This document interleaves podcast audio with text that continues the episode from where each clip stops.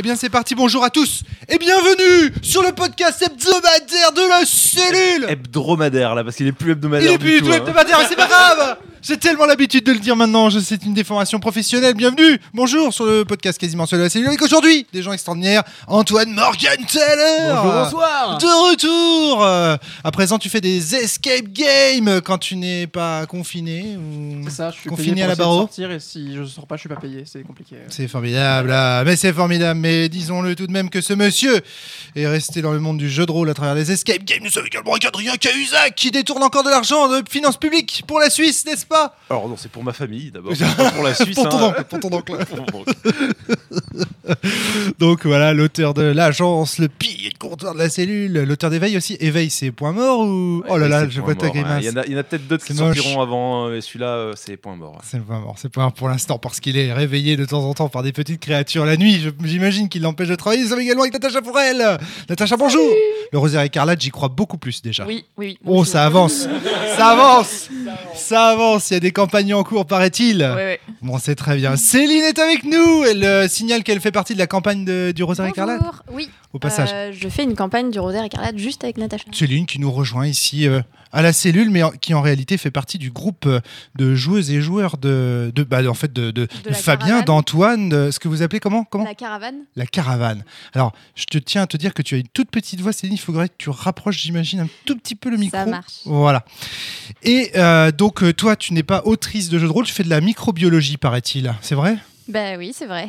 Est-ce que tu comptes à un moment donné te lancer dans le jeu de rôle en dehors de- du fait d'être joueuse? Est-ce que ça te dirait d'être autrice Pas trop. Hmm, Je Tu sais fais pas. du GN Euh, alors du gène, question. j'en ai fait une fois. J'ai fait, j'ai testé braquage. C'était vachement bien. Hmm.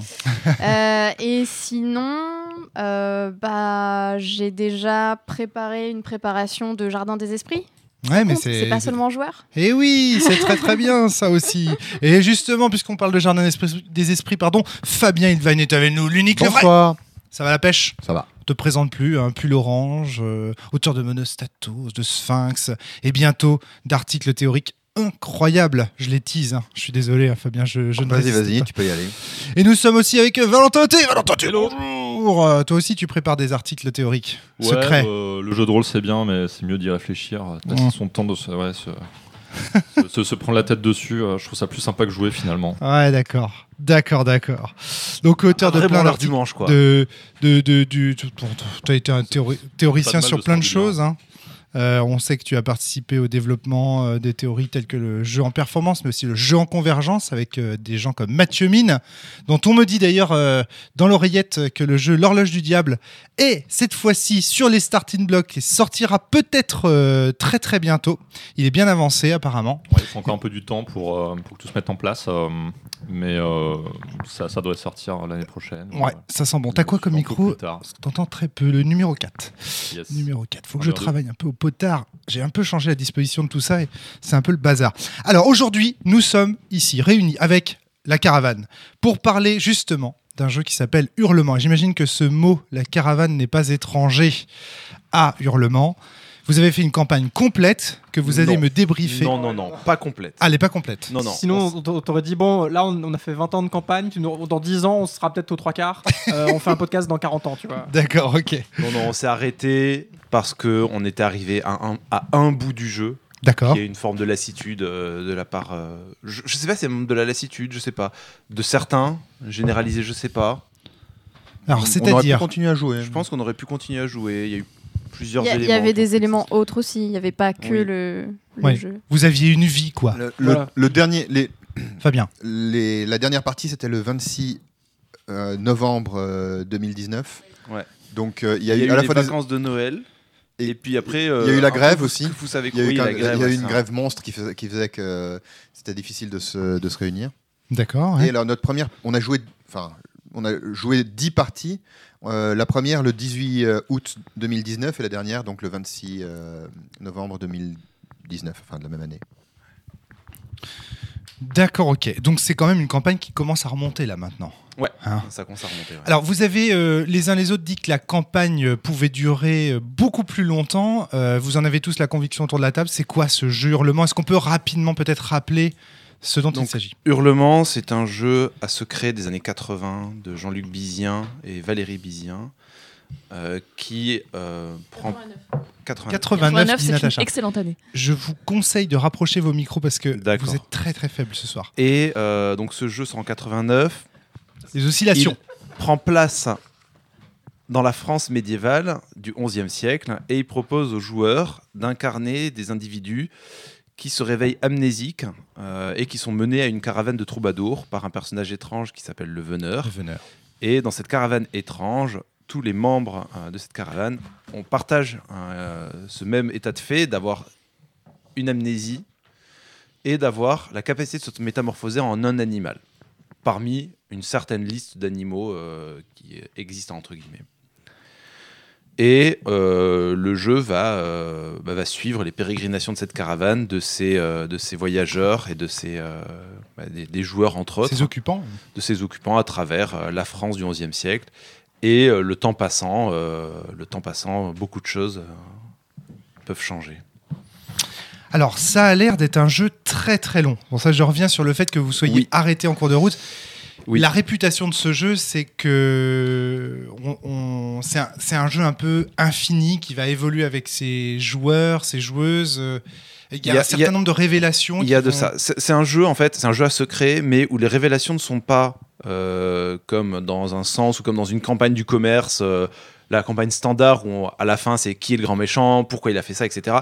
C'est pas trop ça les secrets. C'est plus des secrets métaphysiques, un Des- petit peu, et euh, des, des petites révélations pour les personnages, mais elles sont très euh, légères. En fait, il y en a, il y en a peu. Il y a euh, à la louche, ça s'écrirait sur une, euh, sur une demi-page à 4, l'ensemble des choses qu'il y a à apprendre sur le jeu. Très très bien, ouais. Mais elles, n'apparaissent pas suite à des actions des personnages, elles n'apparaissent que suite à certains événements. euh, Enfin, que, que- que suite à la temporalité du jeu, en fait. On peut, les joueurs ont très peu de contrôle sur quel, à quel moment ils leur sont donnés. Et donc, le fait que les joueurs n'aient pas de contrôle sur à quel moment les révélations leur sont données font que euh, c'est pas un enjeu principal du jeu. Et que donc, ben, ils- elles viennent le moment où elles doivent venir. Et euh, bah, typiquement, sur les, C'est là qu'on voit la sur les différence. 10 parties qu'on a faites, vous avez eu la première révélation, je pense, au bout de 5-6 parties. Est-ce qu'on peut pas semble. y voir là justement, Adrien, une différence, une distinction entre les secrets, ce qu'on appelle des secrets dans le jeu de rôle, et les révélations? Est-ce qu'il n'y a pas là une différence? C'est-à-dire que j'ai l'impression que la façon dont tu dis, tu dis, c'est pas des secrets. C'est-à-dire ce que tu es en train de nous dire là au début, c'est Bah, c'est pas des secrets comme dans le sens où il y aurait des secrets, ou dans Vademecum, où il y aurait des secrets à C'est- découvrir. Pour moi, puis- c'est la, c'est la même chose. Enfin, Ah je vois pas la nuance que tu fais entre les deux. Pour moi, les, les- Ben. c'est des secrets et des révélations dans le sens où c'est des secrets tant qu'ils sont pas révélés, puis une fois qu'ils sont révélés, c'était des révélations. Enfin, Alors, Je Moi, m'attendais. ouais, moi j'avais un, un moment essayé de théoriser un peu ça, mais c'était pas lié à Hurlement.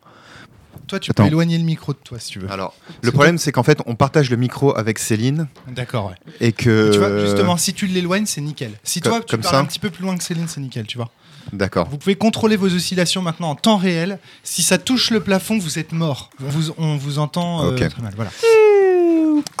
Voilà, tu touches pas le plafond. Donc, Donc, euh, oui, moi, moi j'avais un peu essayé de théoriser ça un moment parce que euh, j'avais le sentiment que, que Sphinx était un peu euh, un échec. J'en ai déjà parlé euh, par ailleurs parce que c'est trop intellectuel avec des, des secrets qui étaient, enfin, pas ceux que je recherchais. Et j'avais un peu essayé de théoriser la question de la révélation en disant finalement, ce qui m'intéresse, c'est de donner l'information à travers. Euh, tout un univers euh, symbolique autour et que au moment où l'information est explicitée en fait ce soit déjà évident pour les voilà, c'est à cette distinction-là que je pensais. en, en lien avec en lien avec la révélation mystique où en fait ben, tu te rends compte que tu le savais déjà jusque là mais tu n'y avais pas donné autant d'importance Le secret est une information. La révélation, c'est quelque chose de plus profond, de plus poétique, euh, de plus mystique. oui, mais fondamentalement, le la- la- la- sacré. dans- enfin, pour le meneur du jeu, il n'y a pas de nuance dans le sens où les deux sont écrits noir sur blanc dans le Dans livre. Hurlement Oui, ah oui, bien sûr, dans le hurlement, Oui. euh, c'est écrit euh, à tel moment ils apprennent ça, à tel moment ils apprennent ça. Enfin, à tel moment, c'est plus compliqué que ça, mais Hmm. ils apprendront ça, ils apprendront ça, ils apprendront ça. Et euh, l'ordre des révélations est, est- est détaillé. Ce qui fait que c'est ressenti comme ça, c'est la manière dont ils sont révélés. D'accord. C'est pas les joueurs qui courent après, même s'ils pourraient. C'est plus que le jeu invite à la lenteur, en fait, par plein d'éléments. j'ai l'impression que quoi que tu fasses tu finis par apprendre ces informations non? Fabien. Oui et non. Oui et non, euh, on pourra rentrer plus dans le détail, mais typiquement le personnage de Valentin et le comportement de Valentin dans la partie qui refusait un peu le jeu presque. ben, c'est un joueur qui, normalement, le MJ lui aurait dit Bon, ben, j'ai l'impression que tu prends pas spécialement de plaisir à la partie, ou en tout cas, moi, ça- ça- ça- il y, a, y a une vraie dissymétrie par rapport au reste du jeu, ça pose un problème d'organisation. Et donc, c'est quelqu'un qui n'aurait pas eu accès à, à ça. Alors, Alors moi j'ai une question technique rapide euh, Antoine. tout de suite pour le, pour le podcast. Au niveau euh, des secrets du jeu justement, vu que le jeu date des années 80 et qu'il y a déjà eu un podcast là-dessus, est-ce que on part dans un mode où on peut spoiler tout ce qui a spoilé comme ça on est libre? Est-ce que pour l'instant on évite et puis on mettra une balise à un moment donné? Qu'est-ce que vous en pensez euh, de ce point-là? moi je pense qu'il faut spoiler. Évidemment, le, le jeu de toute façon a été publié maintenant. C'est comme si tu disais, je- est-ce qu'on pense- est-ce qu'on peut spoiler ce Final Fantasy VII Je pense qu'on peut spoiler tout ce que vous avez Oui. fait. Je pense, moi, je suis, là-dessus, c'est clair. Après, si vous voulez qu'on spoil le- la suite, ce que vous n'avez pas encore vu, parce que on- peut-être qu'on le jouera pas, ou etc., on peut le faire, mais derrière une pense grosse balise. Les gens qui veulent jouer à Hurlement peuvent d'ores et déjà éteindre ce podcast, faire une autre, faire autre chose, je pense, parce que là, le but c'est quand même de débriefer votre campagne, et donc forcément, on va parler de tous les alors moi, si vous allez au-delà des secrets qu'on a vus, nous, je sortirai de la pièce. Juste, j'annonce, mais après, faites ce que vous voulez. Est-ce que toi, tu veux continuer à jouer? Tu n'exclus pas de On, continuer on la verra, campagne. je ne sais pas. Bah oui. Très bien. Euh, comment est-ce que vous voulez organiser cette discussion Est-ce qu'on commence d'abord par présenter vos personnages? Est-ce que ça a du sens de parler de la fiction en quelques mots? Oui, ça en a. Donc, on fait un petit tour de table pour présenter des personnages de la fiction? Qui veut se lancer Qui veut décrire son personnage? Je peux, je peux commencer comme j'ai euh, mes, notes, euh, mes notes sous les yeux. Alors il y avait beaucoup de personnages dans cette caravane, donc ça a été des gros enjeux de mémoire, de tout retenir un peu partout. On va essayer Des de présenter, je pense. des PNJ Oui, aussi. On- Donc je pense qu'on va présenter les- nos personnages à nous. Les PNJ, il vaut mieux soit ne pas essayer, soit se concentrer vraiment sur les 5 majeurs, parce que sinon ça va être, euh, Très bien. ça va être encore plus parce que ça, ça date.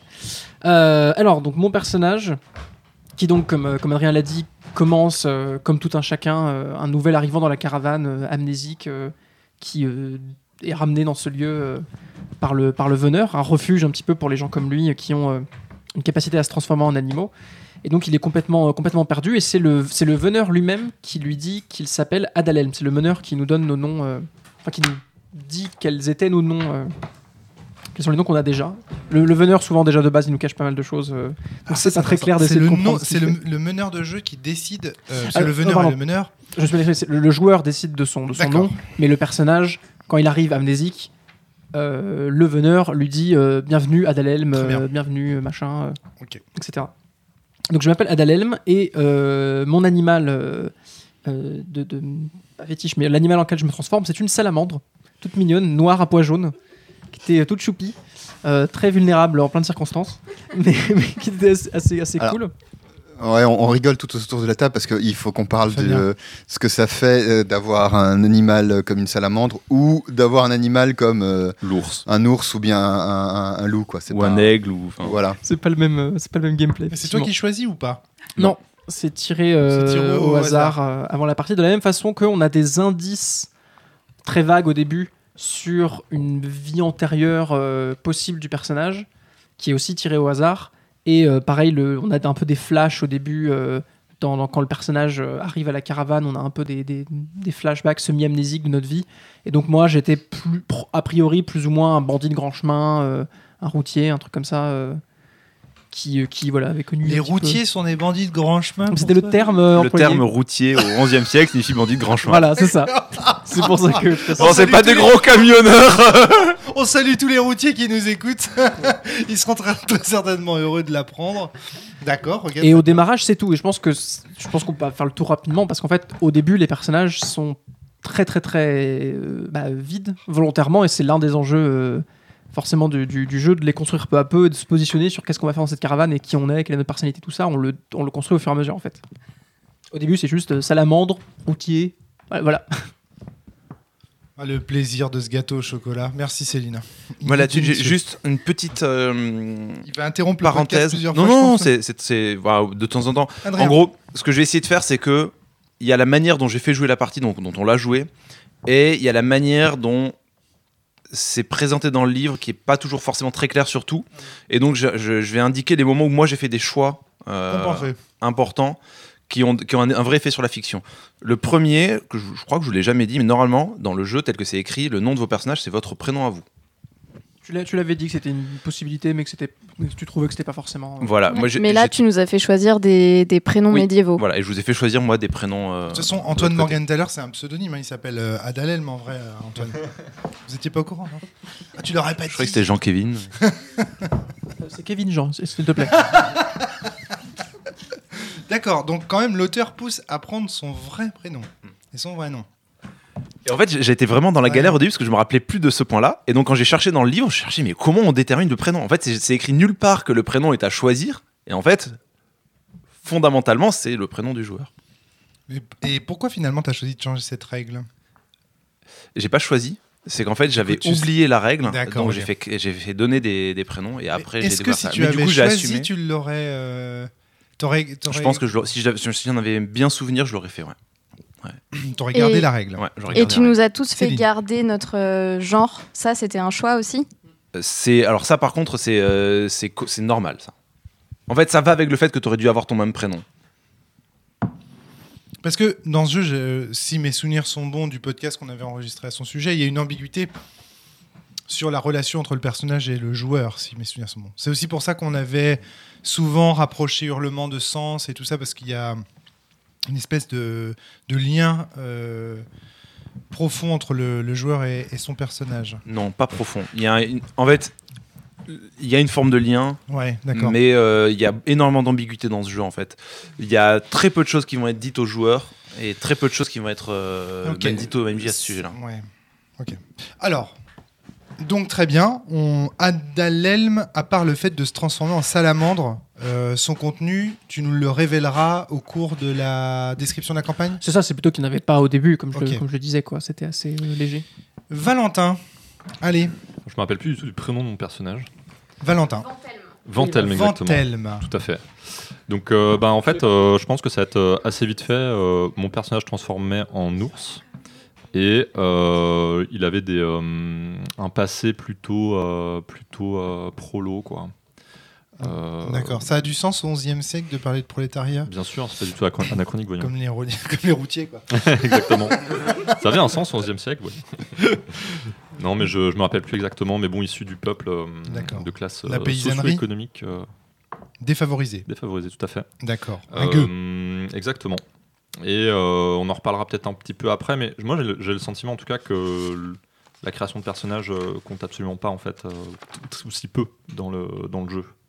On a vraiment, euh, enfin, Le personnage va se créer. voilà, c'est le- ça, c'est exactement ce qu'on va faire qui va déterminer ce qu'il est et non pas euh, ce qui a été euh, déterminé a Bah, priori. c'est le syndrome du personnage amnésique en fait. Complètement, oui. personnage amnésique et dans ce jeu-là, c'est pas un vrai enjeu que de retrouver sa personnalité ou son- qui on était Ouais. avant. Très très bien. La, la- la piste est présente, on pourra en reparler de pourquoi il y a une, une antériorité, c'est pourquoi vous avez des flashbacks, etc. Euh, mais c'est très secondaire. Enfin, Et au contraire, ce sera plutôt un enjeu de se déterminer au cours de la partie? Ou pas du tout Oui. Ok. Fabien, est-ce que tu veux nous présenter ton personnage Euh, mon personnage s'appelait Cilien. Il était, euh, c'est visiblement un ancien milite, c'est-à-dire plus ou moins un, un proto-chevalier, je crois, quelque chose comme ça. Et euh, physiquement, il était tout ce que j'aimerais être, c'est-à-dire musclé, mince et agile. Voilà. Sinon, euh, pour le reste, il se transformait en loup, ce qui était vraiment, vraiment cool. Et je suis bien content de ne pas être tombé sur une salamandre. Euh, et, euh, et donc effectivement, je plus le, enfin, j'appuie l'idée selon laquelle une- un gros enjeu c'était d'arriver à se déterminer ou même d'arriver à, à déterminer ce que on, on ressentait comme comme comme émotion. Moi, un truc qui m'avait frappé aussi, c'était toute la- en fait ces histoires de se transformer en animaux. Ça donnait lieu à, à des, à des scènes, mais complètement absurdes, et à mourir de rire en fait. C'est-à-dire que dans un truc très, très, très. euh, assez, sérieux, tu vois, où on dit, oui, hurlement, jeu à secret, tout ça, le, le veneur et tout. Et on avait des scènes où, euh, genre. C'est ça, qu'est-ce qu'on fait de nos fringues Où il y, a- y notre maître en métamorphose qui va nous dire Bon, allez, fous-toi à poil, je t'emmène dans la. Pardon, merci. Euh, Je t'emmène dans la forêt, fous-toi à poil, et t'es là. Euh... Et puis ensuite, euh, tu. Enfin. Des scènes complète- complètement imp- impossibles de, autour de la nudité qui était, euh, qui, qui était assez, assez spé. Et des trucs aussi autour de. Bon. Euh, Excuse-moi. Ouais, désolé, désolé. Comme ça, ça va Ouais, là, c'est. ou des scènes ou bien où moi moi je suis en loup et je me dis mais si je suis en loup, est-ce que je peux me- genre me taper des, des clébards dans les euh, dans, dans, dans les villages où on va quoi Enfin, et qu'est-ce que ça signifie Enfin, et, et, et genre euh, les les enfants de enfin les chiots de ça, qu'est-ce que ça va donner Enfin bon. Je sais pas, c'est peut-être parce que je prenais le jeu à l'envers, mais il y avait parfois des. J'ai beaucoup aimé le, dans l'ensemble le jeu, hein, vraiment, mais il y avait parfois des moments qui étaient un peu, un, un peu chelous de, de mon point de vue. voilà, j'aurais plein d'autres trucs à raconter, mais ça c'était le, le- la pointe émergée de l'iceberg de mon expérience. D'accord. Mais est-ce que c'est pas parce que vous avez un peu tendu vers le réalisme de temps en temps, alors qu'en fait, en vrai, c'est un jeu oni- onirique Ou est-ce que non euh, Bah, moi j'ai l'impression qu'en fait tout ça.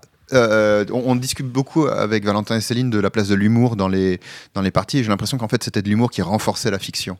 Au Ouais. sens où Au sens de Vivien Féasson dans son article Oui, par exemple. Euh, non, pas non, parce que chez Vivien, c'est une façon de détendre euh, face au. Ah oui, mais du coup, il au- dit que au retour, on est la fiction en est renforcée. Oui, mais nous, c'était une- d'une autre manière. C'est- C'est plus de d'explorer concrètement qu'est-ce que ça signifie. Je me métamorphose, D'accord, ok. tu vois? Et donc, qu'est-ce que ça signifie concrètement dans ma dans ma vie? C'est pas seulement un truc euh, mythologique, c'est aussi que ben dans la vie de tous les jours, euh, si je me transforme en loup, ça fait que euh, voilà, il va. il Ça va- pose un certain nombre de problèmes pratiques euh, qui ça. prêtent à sourire ou en tout cas qui peuvent et être qui en fait c'était de l'humour dans le jeu, gênants. parce que c'était rigolo même pour le personnage en quelque sorte. Très bien. Natacha, tu voulais ajouter quelque chose sur ce Oui, en fait, on, se posait plein de questions que moi je trouve très intéressantes. Euh, si tu manges en tant que loup ou en tant qu'ours, est-ce que tu as faim quand tu te retransformes en homme? Ce qui est très important au Moyen-Âge, on a passé des, des périodes de disette, des choses comme ça. Et euh, donc, on en reparlera peut-être plus tard, mais il y a eu une réédition de ce jeu qui s'est concentrée non pas sur répondre à ce genre de questions qui sont intéressantes, mais sur comment faire du système pour faire du GDR tradi. Alors, euh, On, on reparlera de, de chimères, mais plus tard. Je pense qu'il faut d'abord euh, dégrossir un peu la campagne. Et je voudrais pas aussi qu'on oublie un sujet qui est qu'en fait, bien. Adrien nous a pas du tout fait jouer à Hurlement. ah, En termes de système et de. On, Si, enfin, si, on, si, pourra, on pourra en discuter, mais je voudrais Il y a qu'on pas oublie. mal de choses à dire, mais, Mais on- je voudrais juste qu'on mette un, un post-it sur cette idée-là. Voilà. Céline, on va présenter ton personnage avant de parler de tout ça.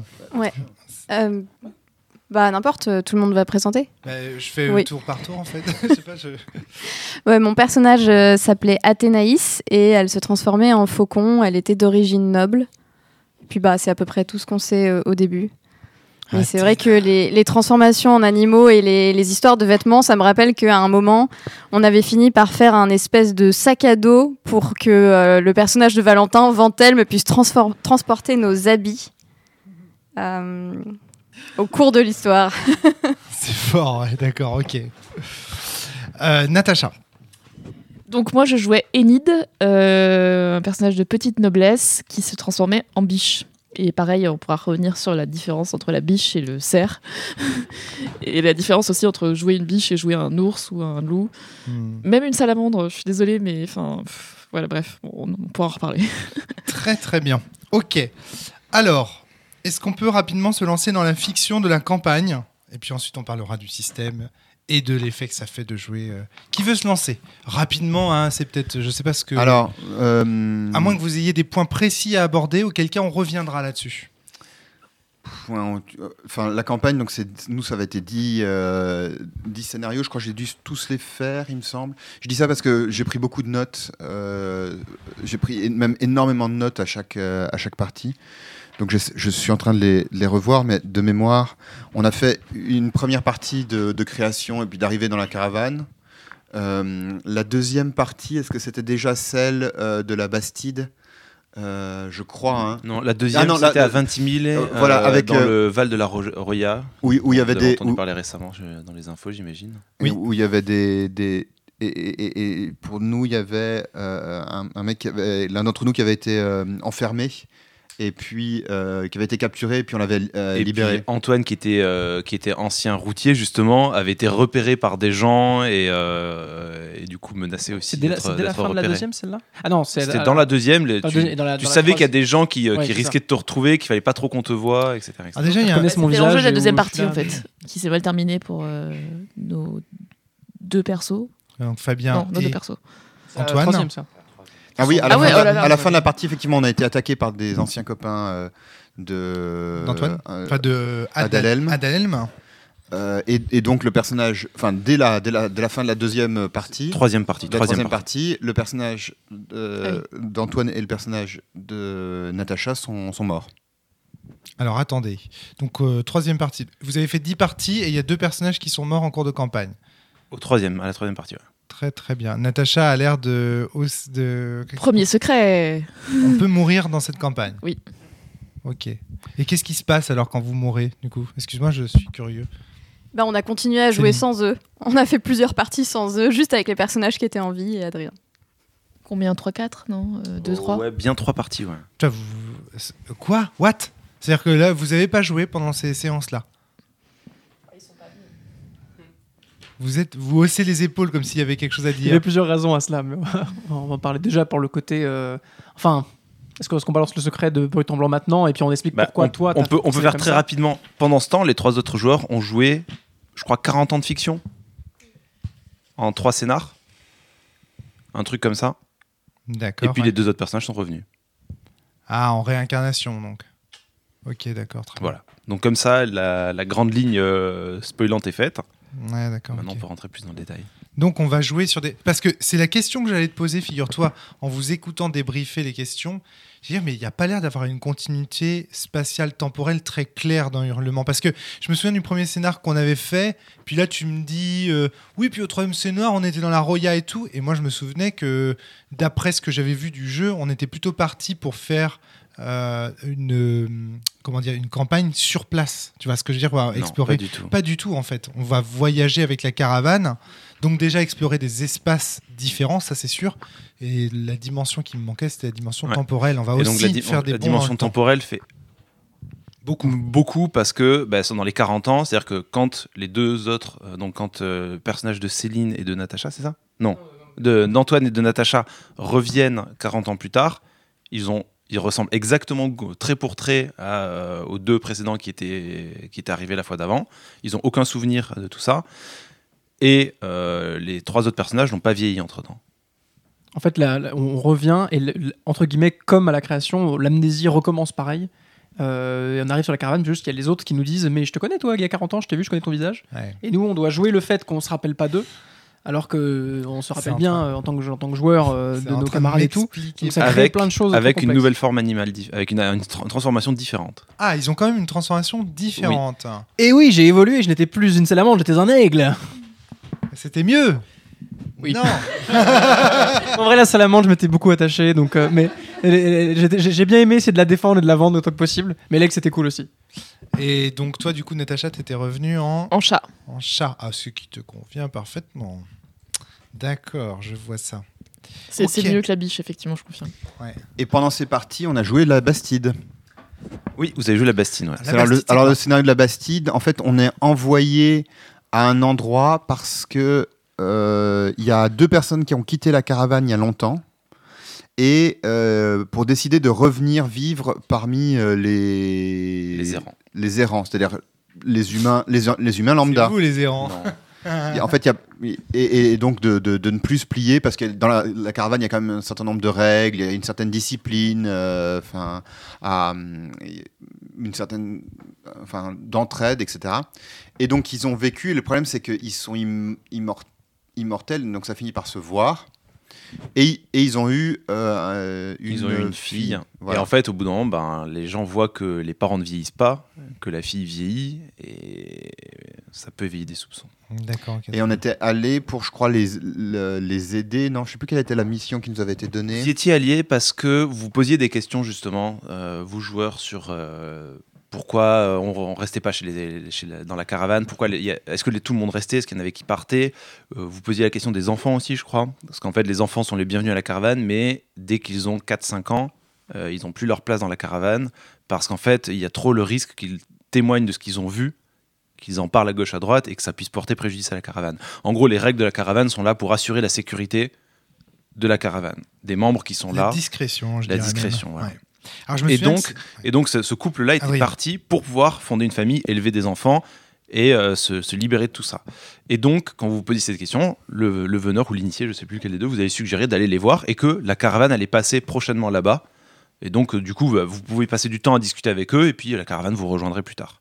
Donc c'est comme ça que ça s'était euh, initié. Et il y avait un autre gamin qui était venu avec nous, je crois aussi, Oui. euh, Ouais, il y avait un autre gamin qui était venu avec qui vous. euh, a fini par tomber amoureux De de, la de, la, de la fille qui, elle, n'était pas immortelle. Non. Et euh, il en a été très, très malheureux. Ouais. Alors, il y a toute une histoire où elle, où elle- doit se marier, et puis elle hésite. Il y a un mariage arrangé qu'elle ne veut pas vraiment. et qu'elle mais- qu'elle a fini par accepter dans notre cas. Ouais. Et euh, on est parti. Le gamin en question est resté avec, euh, avec elle. Oui, il est resté sur place. Et plus et tard. scénar su- suivant, c'est vous revenez là, je crois dix ans plus tard, un truc comme ça. Ouais, Peut-être pas autant, mais euh, dans ces eaux-là. Peut-être même plus, je sais plus. et on découvre que euh, le gamin en question s'est euh, suicidé, je crois. C'est toi qui le découvres, ça. Tu l'as pas dit aux autres. Tu l'as dit beaucoup plus tard. C'est moi qui ai découvert. C'est toi, Valentin. Ouais.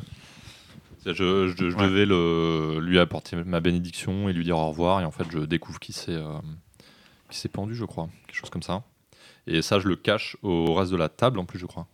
C'est-à-dire, je... il y a une scène avec Adrien où il me raconte ça, À part, à part, exactement, en aparté. Et donc, moi, je rentre euh, et donc je reviens à la table où je sais plus comment on avait fait exactement. Mais on- Et je dis, bon, bah, tout va bien. très bien. Et je crois que. je- je- le truc, c'est que j'ai plus mes notes et il y a des choses qui me mangent, mais je crois que suite à ça, en plus, la jeune fille vous rejoint la caravane, il me semble. Non, ou c'est plus tard? Non, elle, elle avait, elle avait vieilli. Ah oui, elle avait vieilli, il était âgé. C'est sa mère, sa mère, qui, a, sa mère qui a rejoint. avant- avant- oui, qui a rejoint avant. Ouais. Est-ce que je peux résumer le, le- le- la Donc là, on arrive au- à la quatrième partie. On arrive à la Parce que là, pour l'instant, ce que vous avez l'air de décrire, c'est des drames familiaux et humains dans, dans le temps, en fait, et auxquels la caravane, euh, euh, que la caravane traverse. Est-ce que euh, ça fait partie du canon esthétique de Hurlement que d'explorer ce type de choses? Alors oui, pas que, mais oui. Euh, je vais revenir du coup sur un des éléments de votre création de perso, euh, notamment votre vie antérieure et les flashs de souvenirs que vous pouvez en avoir. Ça, c'est un élément qui est surtout donné au MJ, qui est évoqué pour le joueur pour euh, qu'il ait un petit quelque chose en tête, qu'il ait une petite, euh, une petite graine pour euh, se dire bon bah je suis noble donc je sais sans doute lire et puis arriver à se projeter un petit peu dans un, dans un comportement ou quelque chose comme ça. Mais c'est surtout pour le MJ pour avoir des éléments pour ramener le personnage dans des scènes où des, gens l'ont connu pour créer des situations problématiques. En gros, et donc avoir des drames familiaux, c'est le cas typique. C'est t'es reconnu parce que ben, il y a ton fils qui est présent et il te reconnaît et euh, ça peut créer des choses. Ça peut être euh, Des tu, le retour de tu- Martin tu retournes, Guerre, dans, aux tu retournes trucs. dans un lieu et tu te rends compte que tu le connais euh, parfaitement et donc le joueur peut être curieux et vouloir euh, creuser là-dessus. D'accord. Ça peut passer via des PNJ, etc. Mais en tout cas, c'est des éléments comme ça. Et je pense que c'est un, je pense que c'est un bon moment pour évoquer un petit peu le, ce qu'on avait remarqué sur comment fonctionne Hurlement. En tout cas, comment ça fonctionnait avec nous, le fonctionnement en boule de neige, en boule à neige. Où en gros, les parties, c'était un peu comme une boule à neige. C'est de temps en temps, le MJ l'agite un petit peu en mettant une situation problématique et euh, laisse euh, la gravité faire, les joueurs interagir, quelle qu'en soit l'issue, sachant que des fois les, joueurs juste fuyaient complètement ou ignoraient complètement les, situations problématiques. Et puis, euh, ben, un peu plus tard, on agite à nouveau la boule, etc. comme Valentin, finalement, qui ne va pas dire à ses camarades que le garçon s'est suicidé. Quelque part, c'est une manière de fuir une situation problématique que tu avais prévue? Oui, ou de la, de la fure ou de la. Enfin, là- là-dessus, c'était même, c'était une conclusion, donc c'était même pas une situation problématique D'accord. particulièrement. C'était. D'accord, ok. Ah, En gros, le- la- l'enjeu pour moi de ça, c'était aussi de leur montrer que la mort faisait vraiment partie de la caravane et que c'était euh, à la fois un drame et à la fois une joie euh, pour, euh, pour les gens de la caravane. D'accord, ouais. très très bien. Est-ce que vous voulez finir la, la fiction de la, de la campagne ou est-ce que ça- j'ai pas l'impression que ça te passionne, Fabien J'ai l'impression que c'est pas le cœur de ce que vous vouliez aborder dans ce c'est podcast. surtout que je suis fatigué en Et fait. puis, et puis c'est flou, bah, ça fait longtemps qu'on y a joué. D'accord. Alors je- peut-être peut-être on peut aborder ce podcast différemment. Mais je pense, j'aimerais bien qu'on termine quand même. C'est important qu'on termine la, la fiction. Ok. On a eu ensuite un passage à Bourges euh, où on, on a assisté à une fête. Euh, et alors sans Valentin. Après que nos, nos- nos personnages à moi et Natacha soient revenus dans la caravane et recommencé à s'acclimater et, et récupérer une partie de leur mémoire aussi avec le temps quand même. C'est-à-dire qu'ils sont amnésiques quand ils reviennent, mais finalement, le, le- quand, quand, quand j'étais salamandre, c'est les souvenirs de cette époque-là ont fini par me revenir Ah, aussi peu à peu. Donc on retrouve quand même son personnage par morceaux. euh, mais ça, c'est nous qui décidons typiquement le rythme auquel euh, l'amnésie disparaît. Natacha. Oui, c'est ça. Et en plus, on assiste à des scènes qui sont vraiment euh, parce que euh, on a franchi une étape supplé- supplé- supplémentaire. Je suis désolée. Supplémentaire dans l'initiation. Euh, donc du coup, euh, c'était des scènes où on était tous les deux seulement avec Adrien et donc il y a d'autres membres de la caravane, mais pas tout le monde. et on est chevalier de la lune et enfin il y a voilà, il y a une une espèce d'étape franchie.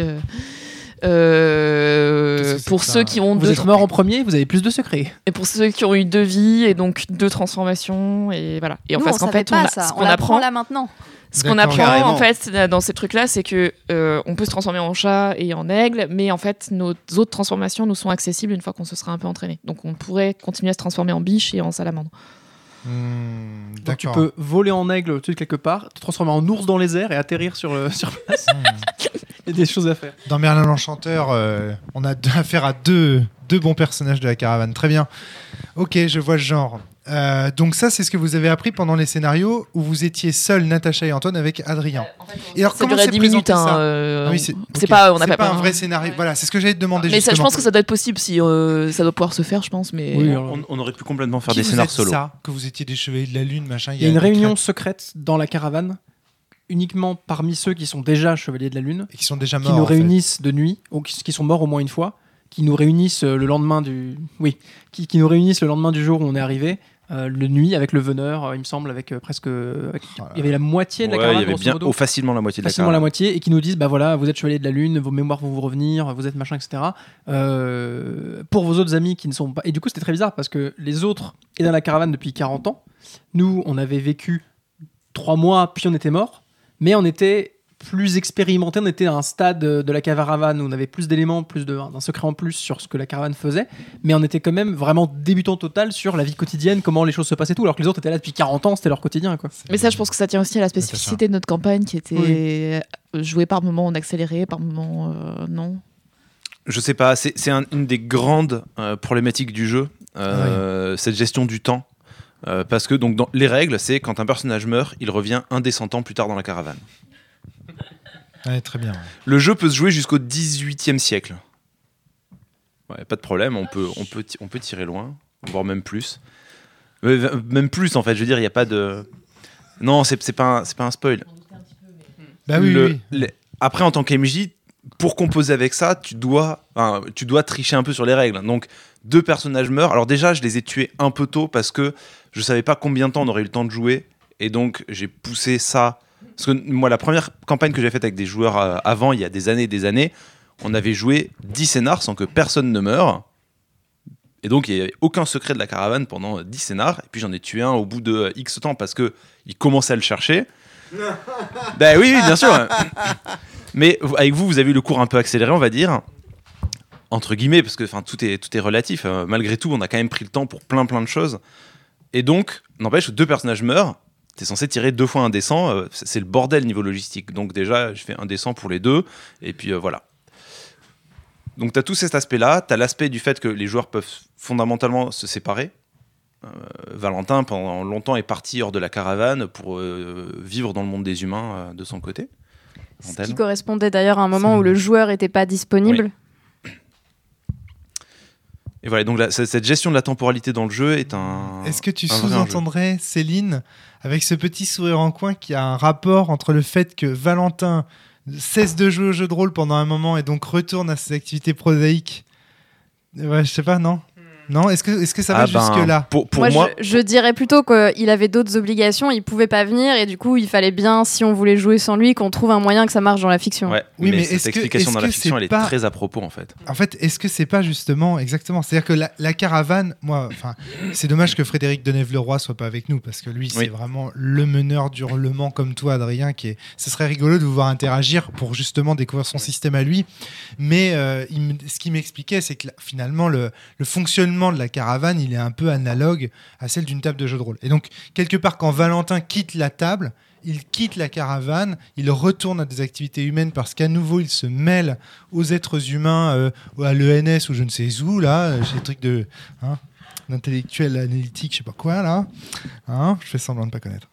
Et donc, euh, du coup, bah voilà, il, est, il, est, euh, il retourne dans la réalité prosaïque, si j'ose dire, il quitte euh, l'immortalité littéraire de la, le, le jeu, du jeu de rôle, du personnage de jeu de rôle, etc. etc.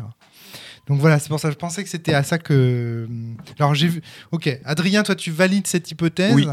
C'est Mais alors c'est pas non, c'était juste une question technique. c'est pas dit dans le jeu, mais en fait c'est complètement cohérent avec le jeu. Très bien, ouais. C'est c'est Mais c'est pas dit dans le jeu. C'est pas dit dans le jeu. Mais en fait, le jeu ne dit que peu de choses sur comment le faire jouer. Donc en fait, c'est un peu des fantasmes de, de meneurs de, de veneurs pardon, de hurlements. Mm. euh, cette idée qu'il y a un parallèle entre la table de jeu de rôle et la caravane, ou est-ce que Jean-Luc Bizien le sous-entend quand même grandement? Je pense que c'est sous-entendu. Je pense que c'est sans, sans être dit, le c'est cohérent en fait. Et il y a rien qui contredit ça. Donc euh, D'accord, ok, très bien. pour, pour moi, c'est comme évident. les gens qui pensent que. Pour moi, c'est évident que c'est ça dans la tête de, de Monsieur Bizien.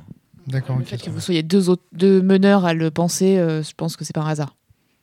Oui, oui, tout à fait. Oui, ceci dit, oui, c'est vrai. C'est vrai. J'ajouterais même que, euh, Valentin.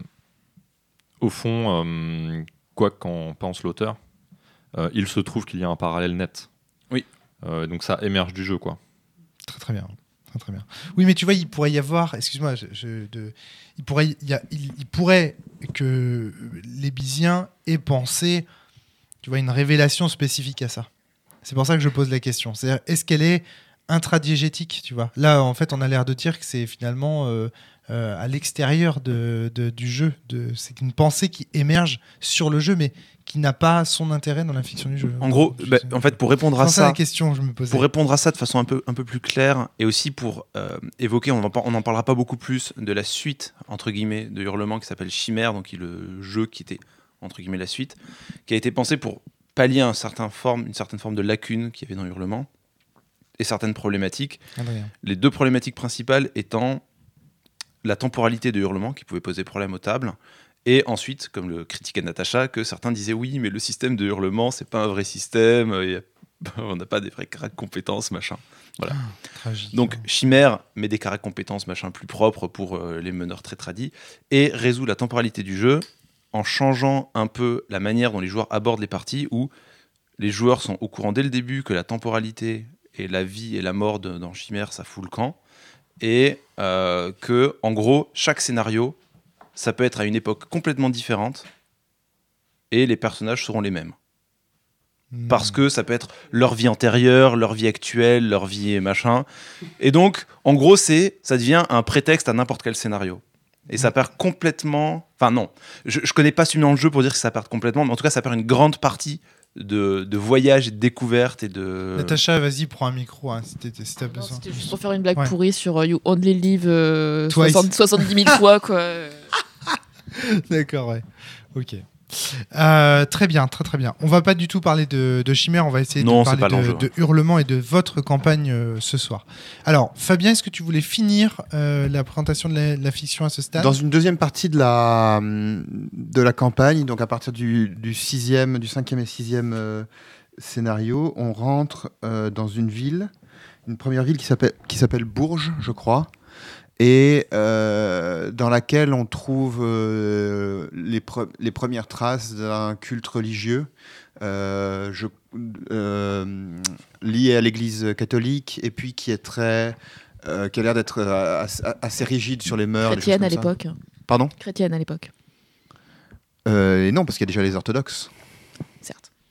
Euh, je sais pas s'il y a déjà eu la, le schisme. Enfin bon. nous, avons, nous allons avoir un débat théologique entre vous, là, vraiment euh Je sais plus. je sais- Alors, en je- plus, je vais perdre alors, donc du coup. euh, Et, euh, donc, euh, il y a à nouveau des morts, mais euh, je crois que c'est surtout des morts de, euh, des morts de PNJ.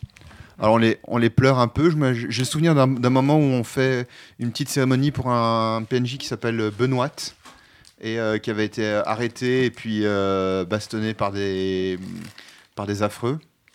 Et c'était un beau... mo- Enfin, j'avais bien aimé ce moment-là. D'accord. Et ensuite, on se dirige vers une autre, un, autre, un- autre lieu, une, euh, un, un fort.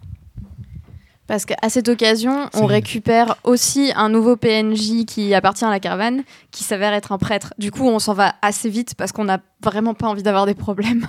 D'accord, ok. ouais. Et on va à une euh, forteresse qui s'appelle Bensi. Et on sait plus ou moins qu'à Bensi, c'est une souricière, qu'on va se faire euh, flinguer. Je sais plus pourquoi, parce que. euh, On a tous des rêves euh, Ouais. Voilà, C'est ça. ça nous- que- deux- que l'on deux- deux, que trois l'on jours- interprète comme Deux, trois jours avant d'arriver, vous avez des rêves, vous voyez une armée euh, avec des étendards en forme de croix qui euh, fonce vers la ville en question. Et donc, on, on s'y rend. Il y a une partie de la caravane qui se barre, d'autres. euh, nous, on finit par, euh, par y aller. Euh, on- Vous vous séparez, tout le monde n'y va pas, il me semble. hein. Ah ouais? Céline, Natacha? Alors, si je me trompe pas, le personnage Céline. de Valentin était toujours pas là à ce moment-là. Et nous, on y allait. Ah oui, tous, d'accord, oui, non, mais il y avait des formes qui ont pu s'enfuir ou se cacher et d'autres qui ont décidé de se battre dans les formes animales.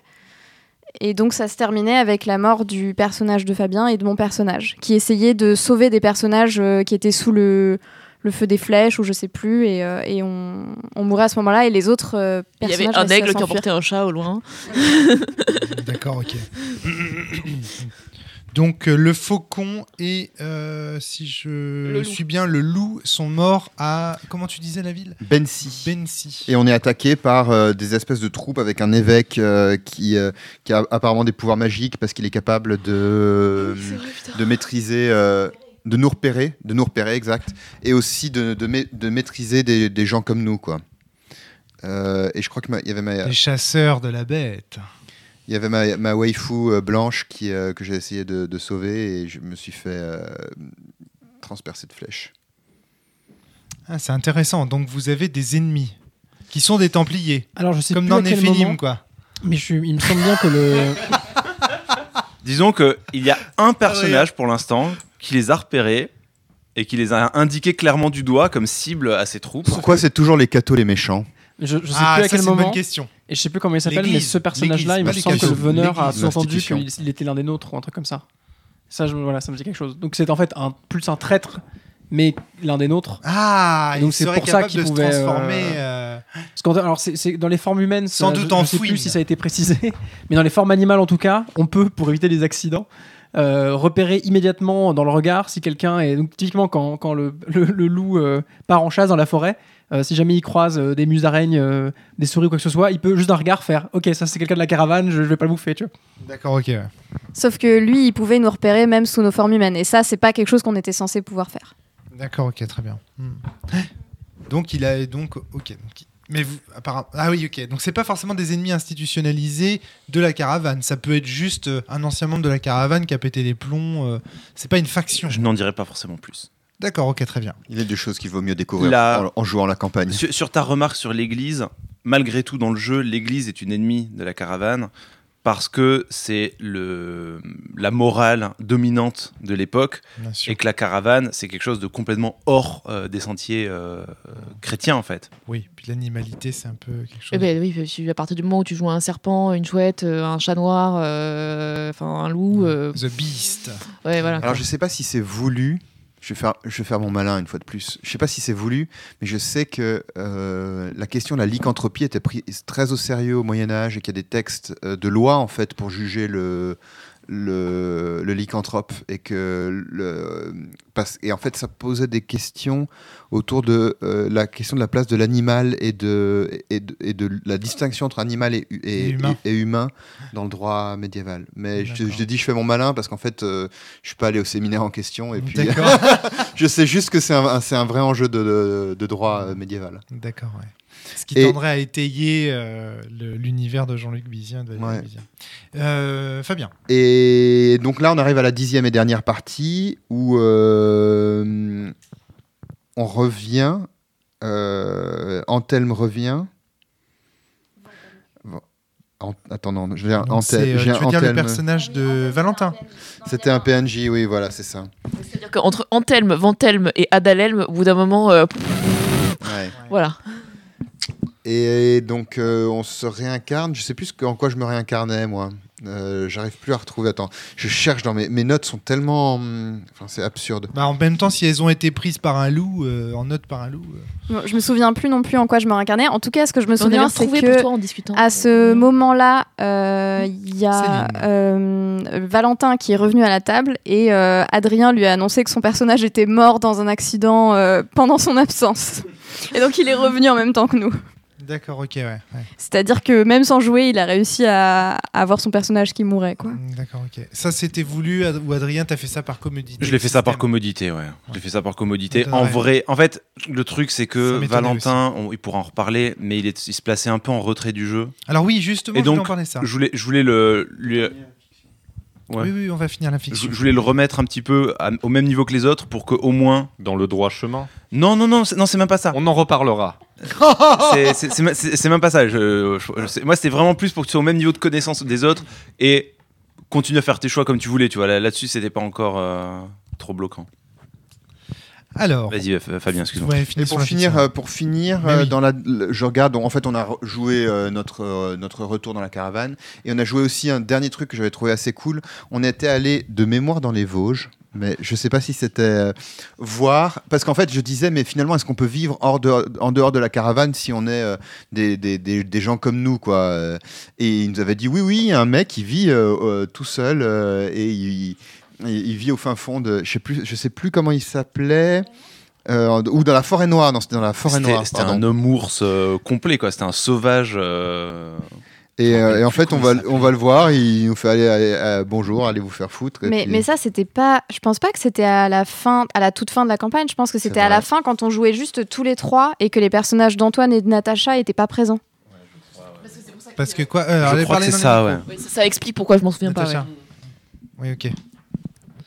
Ok, ok. Bah, Est-ce que vous avez continué un peu à jouer sans Valentin et Natacha, c'est ça Quand Antoine et Natacha étaient, Ah, euh, quand Antoine étaient et. Natacha étaient morts. Ok, donc c'est pas le dernier scénario, c'est un avant-dernier scénario. Et donc après, le dernier scénario, c'est celui de C'est simplement le retour. En fait, on retour des. En fait, euh, toute la caravane avait été massacrée à Bensi.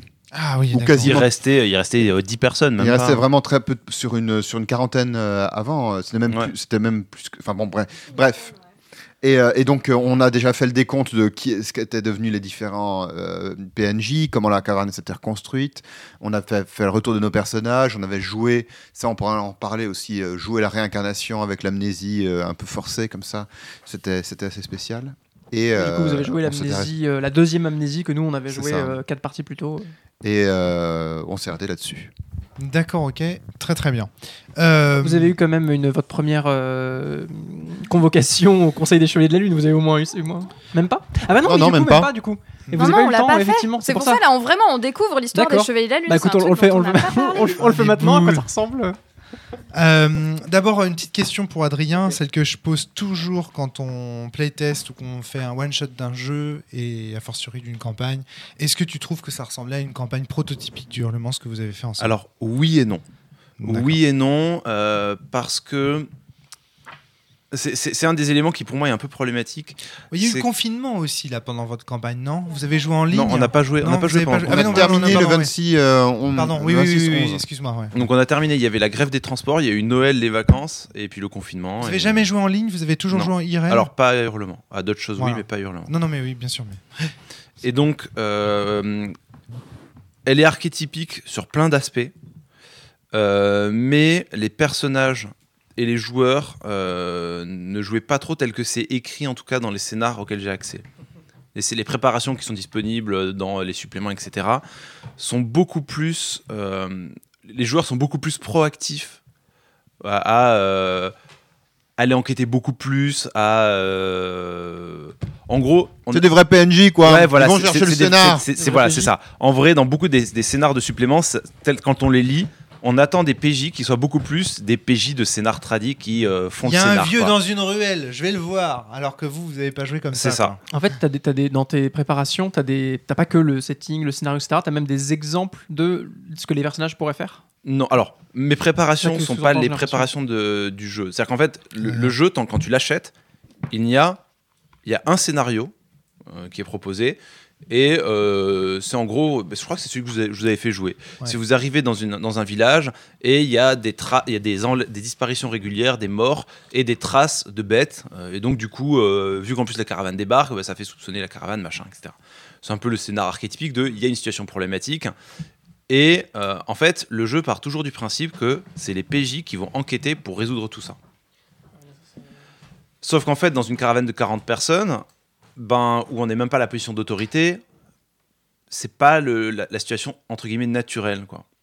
Donc moi, je proposais souvent des. Mes, mes, pré- mes préparations, c'était plus je présente une problématique, mais j'anticipe absolument pas de comment ça se résout, de qui, de quoi, de quand. euh, je prévois Genre de bac à ça, je de prépare des- canevas. Voilà, ça, je prépare des PNJ avec leurs enjeux vaguement, quelques PNJ importants, c'est un canevas. Et euh, éventuellement quelques secrets de liens familiaux, tu vois, avec euh, c'est un personnage de la caravane qui est le père de machin, juste pour avoir plus du drama ou des choix, du positionnement à faire, et après je laisse se dérouler. Mais une partie archétypale, euh, c'est plus proche du, du scénar tradi dans le sens où les joueurs vont prendre à bras le corps tous ces éléments problématiques et vraiment creuser pour avoir tous les indices, tous les pourquoi et comment, etc. Alors que là-dessus, les joueurs étaient moins dans cette, dans cette dynamique-là. Oui. Comment se sentir concerné quand on est amnésique, etc. C'est ça, j'imagine, les Ouais, enfants. c'est c'est marrant ce que tu dis, parce que je trouve que ça fonctionne pas du tout avec le système, euh, avec le reste du système des scénarios comme ça. euh. Ou si c'est si ce qui est- si c'est ce qui est attendu, euh, c'est c'est- systématiquement c'est compliqué. Ça, c'est quelque chose que tu avais déjà observé. C'est-à-dire qu'en fait, il y a quelque chose qui, là, tient aussi du jeu de rôle traditionnel tel qu'il devait être joué au temps Ouais. où, où Jean-Luc Bizien et Valérie. Bizien l'ont fait. Et donc, ils n'ont pas je, je pense. jugé utile de noter ça Alors, dans leur non, système de jeu. En fait, c'est même plus compliqué que ça parce que c'est pas un jeu qu'ils ont créé qu'à deux. Et euh, toute la partie système, c'est pas eux en fait. La- toute la partie, par exemple, système de résolution et la- je pense que la manière dont sont faits les scénarios, des suppléments, c'est pas spécialement Jean-Luc Bizien. C'est l'impression que j'ai. Je me trompe Ah. peut-être, mais c'est l'impression que j'ai. J'ai l'impression que ça, c'est les, les meneurs de l'époque, euh, les gens qui étaient proches de, de, de, de- de Bizien, ou qui ont peut-être qui étaient les, les- les auteurs qui l'ont aidé sur la partie système, etc., ont amené leur habitude du jeu là-dedans. Avec le veneur qui est entre guillemets euh, le commanditaire et euh, les PJ qui font le scénar, quoi, entre guillemets. D'accord. ouais. Mais quand on lit euh, certains suppléments ou certains textes ou autres, euh, il y a toute une campagne dans- qui, est, qui est- qui est sur plusieurs suppléments où en fait le fil c'est un peu le même que ce que certains traits sur lesquels j'ai tiré, qui est des, du passé de certains personnages euh, sont liés à, à plein d'autres éléments. Et donc des gens vont attendre des choses de vous, vont, euh, le reconnaître. vont vous reconnaître. Et donc, du coup, c'est des vrais leviers parce qu'à partir du moment où vous êtes connu, reconnu, ben, votre personnage est forcément impliqué parce que les règles de la caravane sont présentes et rendent tout ça cohérent. D'accord. ouais. Mais le scénar de vous arrivez, il y a une situation problématique, faut enquêter parce que sinon euh, c'est la caravane qui est suspicieuse, euh, ben, ça, fonctionne, fonctionne pas pas, très bien. très bien. Bah, moi, ça dépend parce qu'en fait, un, un des premiers gros retours que j'aurais là-dessus, c'est que je trouvais que ça fonctionnait dans une certaine mesure, mais pas de la façon attendue. Euh, L'un des éléments, l'une des questions que je me suis beaucoup posée pendant la, la campagne, peut-être plus au début, il y avait un peu ce côté euh, où on voyait le, le- le scénar ou le- l'enquête ou le machin, et en fait, quelque part, l'essentiel des enjeux était pas de le faire, mais c'était plutôt c'était déjà on passait beaucoup de temps à se demander est-ce qu'on va le faire en fait? C'est-à-dire qu'on passait plein de temps à se demander bon euh, est-ce qu'on fait les est-ce qu'on fait les PJ euh, ou est-ce que euh, c'est trop compliqué on n'a pas de raison de s'impliquer on n'est pas on devrait plutôt demander à, à Bruno à l'initié à quelqu'un d'autre dans la caravane de le faire qui est plus à même tu vois ce, ce- ce que tu disais se décharger du truc ne Bien pas être- se dire on est les protagonistes. Mais par moments c'était un, c'était un peu long mais par moments c'était intéressant aussi. Il y avait un côté un petit peu et je pense que quand, comme tu as vu que ça tournait comme ça, tu, tu insistais pas, tu nous laissais vraiment cette liberté-là. Et donc très souvent, rien que la liberté de... Là, si on veut, on peut... Et tu nous l'avais- tu nous l'as dit à plusieurs reprises, là, en vrai, si vous voulez, euh, vous dites juste, bon, bah, on, on s'y intéresse pas.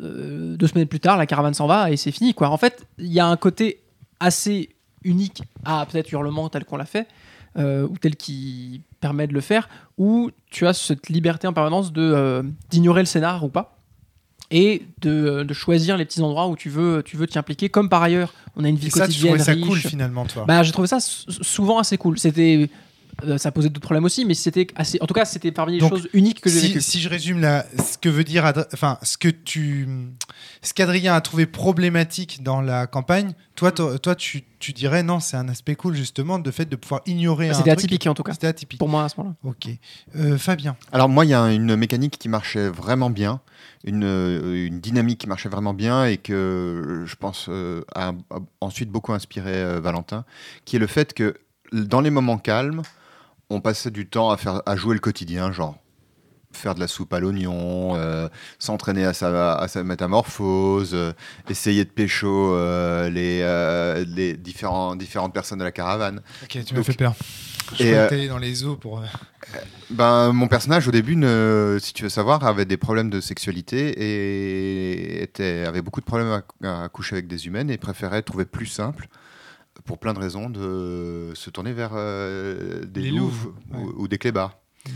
Euh, Ouais, non, non, mais c'est ok. et et c'était un truc que j'essayais de jouer dans le, dans le, dans le personnage euh, parce qu'il. Bon, bref. Ouais, ouais, non, mais euh, ok. Et toujours est-il que ce que je veux dire, c'est qu'on finissait par se lier au PNJ de la, de la caravane. Et un bon moteur ensuite pour la boule de neige dont parlait tout à l'heure euh, Adrien, c'est qu'en fait, il incluait les, les personnages que parfois, qui, que- qui parfois, euh, on était liés à eux parce qu'ils nous, ils nous exaspéraient. hein. Il y avait un couple, euh, je sais plus comment il, il, il s'appelait, Ariane et Enguerrand. qui était pénible euh, au, au possible. Qui, en fait, eux deux, c'était les archétypes des PJ. C'est en gros, t'arrives dans une situation problématique, eux ils foncent droit dans la merde quoi. Et en fait, eux, la vie c'est l'aventure, vraiment. en, tu inc- vois. en incluant les personnages, en incluant les personnages, en incluant les personnages euh, qu'on aimait bien ou en tout cas qui est dans les, les emmerdes, ben ça faisait qu'on avait envie de se mouiller. Et moi, par exemple, sur l'histoire de, de ce, ce village-là, je crois que c'est Enguerrand qui s'est retrouvé, euh, qui s'est retrouvé. euh, Bah, sur, sur le dernier, sur Bensi, t'y allais parce que t'étais amoureux, je crois, de Blanche. Ouais. Non, pas Si, si, de de Blanche. Blanche, ah ouais, ouais, ouais. Et Blanche, donc c'était une, une novice qui était depuis, là depuis très longtemps, mais qui était très timide, très renfermée, etc. Et récemment, elle avait commencé à sortir de sa coquille. Elle allait chanter pour la première fois dans un spectacle dans ce village-là. Céline avait réussi à la convaincre. Et donc, elle, pour elle, c'était, ben non, j'ai réussi à vaincre ma timidité. faut- je vais y aller en fait, faut- parce que sinon. euh, Et donc, vu qu'elle y allait, bah, il y en a d'autres qui ont fait, bon bah, ok, d'accord, Et donc, je viens quoi. tu vois la, tu vois la dynamique. euh, on- Très très bien. ouais. on va dans la, on va dans la, enfin, on se lie à des gens dans la caravane parce qu'on vit dans la caravane. On- ces gens sont, sont mis en danger, donc on va vers euh, la merde. Et une fois que la merde est passée, euh, le, enfin, ça se décante. Et donc à ce moment-là, on revient dans un, un- un stade où à nouveau on joue du quotidien et on joue les, les retombées. Et, et tu peux recommencer. Donc tu vois, tu as, vraiment un truc qui fait cycle, système au sens de Oui, The oui, Forge. ouais. Euh, C'est-à-dire système au sens où ça fait avancer euh, l'histoire. Oui, bien sûr. Moi, ce que j'avais euh, trouvé la première partie du hurlement que j'avais faite, c'était que les règles elles-mêmes de la caravane faisaient contrat social. Donc, tu vois, c'est-à-dire que là, tu viens de décrire le système, et pour moi, les règles de la, car- de la caravane faisaient contrat. euh, La, la social. lacune Donc du là- jeu, c'est que ça, on le découvre en tant qu'MJ, en tant que joueur, à la dure. Le jeu ne te dit pas comment préparer un scénar. Et que ça, que typiquement, effectivement, euh, là maintenant, quand on en reparle, effectivement, ça me revient, oui. J'ai lié les PNJ parce que j'ai vu que vous liez, euh, que juste mettre un élément problématique au début, ça marchait pas. Que vous liez vous, ça marchait un peu, mais moyen. Et puis qu'il y avait des PNJ qui, euh, auxquels vous teniez. Donc du coup, euh, et après, c'est aussi un des éléments dont je t'avais déjà parlé quand j'avais fait la première campagne avec mes joueurs il y a fort longtemps.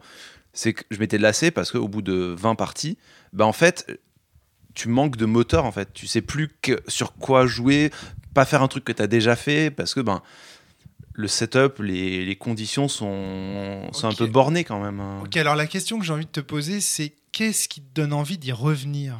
Qu'est-ce qui vous redonne envie de refaire ce cycle? Est-ce que ce sont les révélations? Est-ce que ce sont les secrets? Est-ce que euh, ce sont euh, les le fait de vouloir Alors, finir?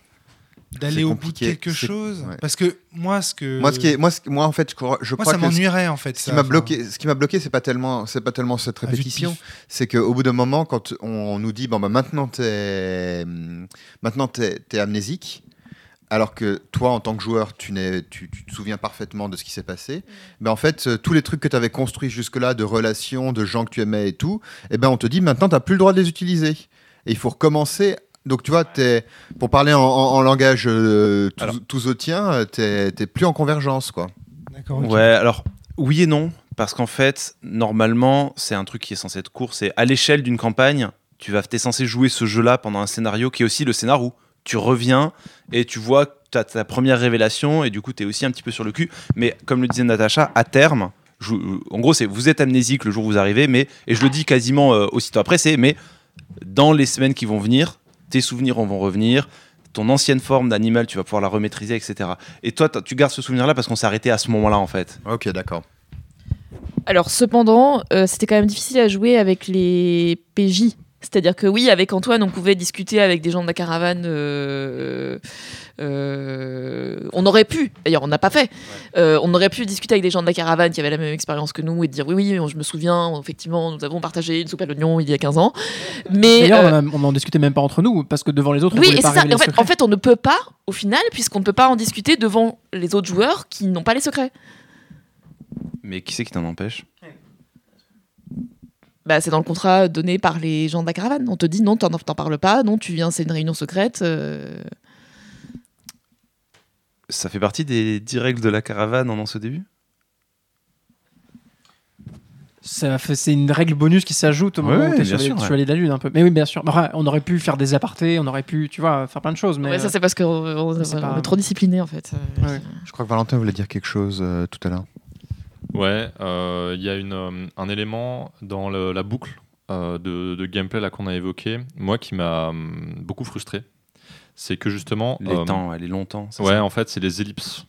C'est-à-dire que l'amnésie est une chose Pour moi aussi. ouais, qui est assez problématique et les ellipses, c'est vraiment très dur parce qu'en fait, on commence à construire des enjeux relationnels et des enjeux du quotidien.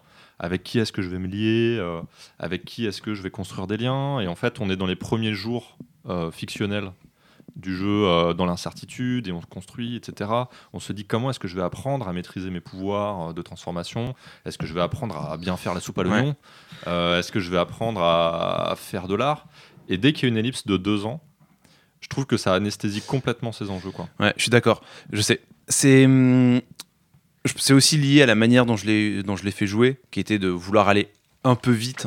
Et donc, ben moi sur ma première campagne, typiquement, quand je dis on a joué 10 scénars avant que je tue quelqu'un, euh, on a aussi joué 5 scénars avant qu'il se passe un mois, quoi. Et donc, euh, ben, on prend le temps, on prend le temps, on prend le temps.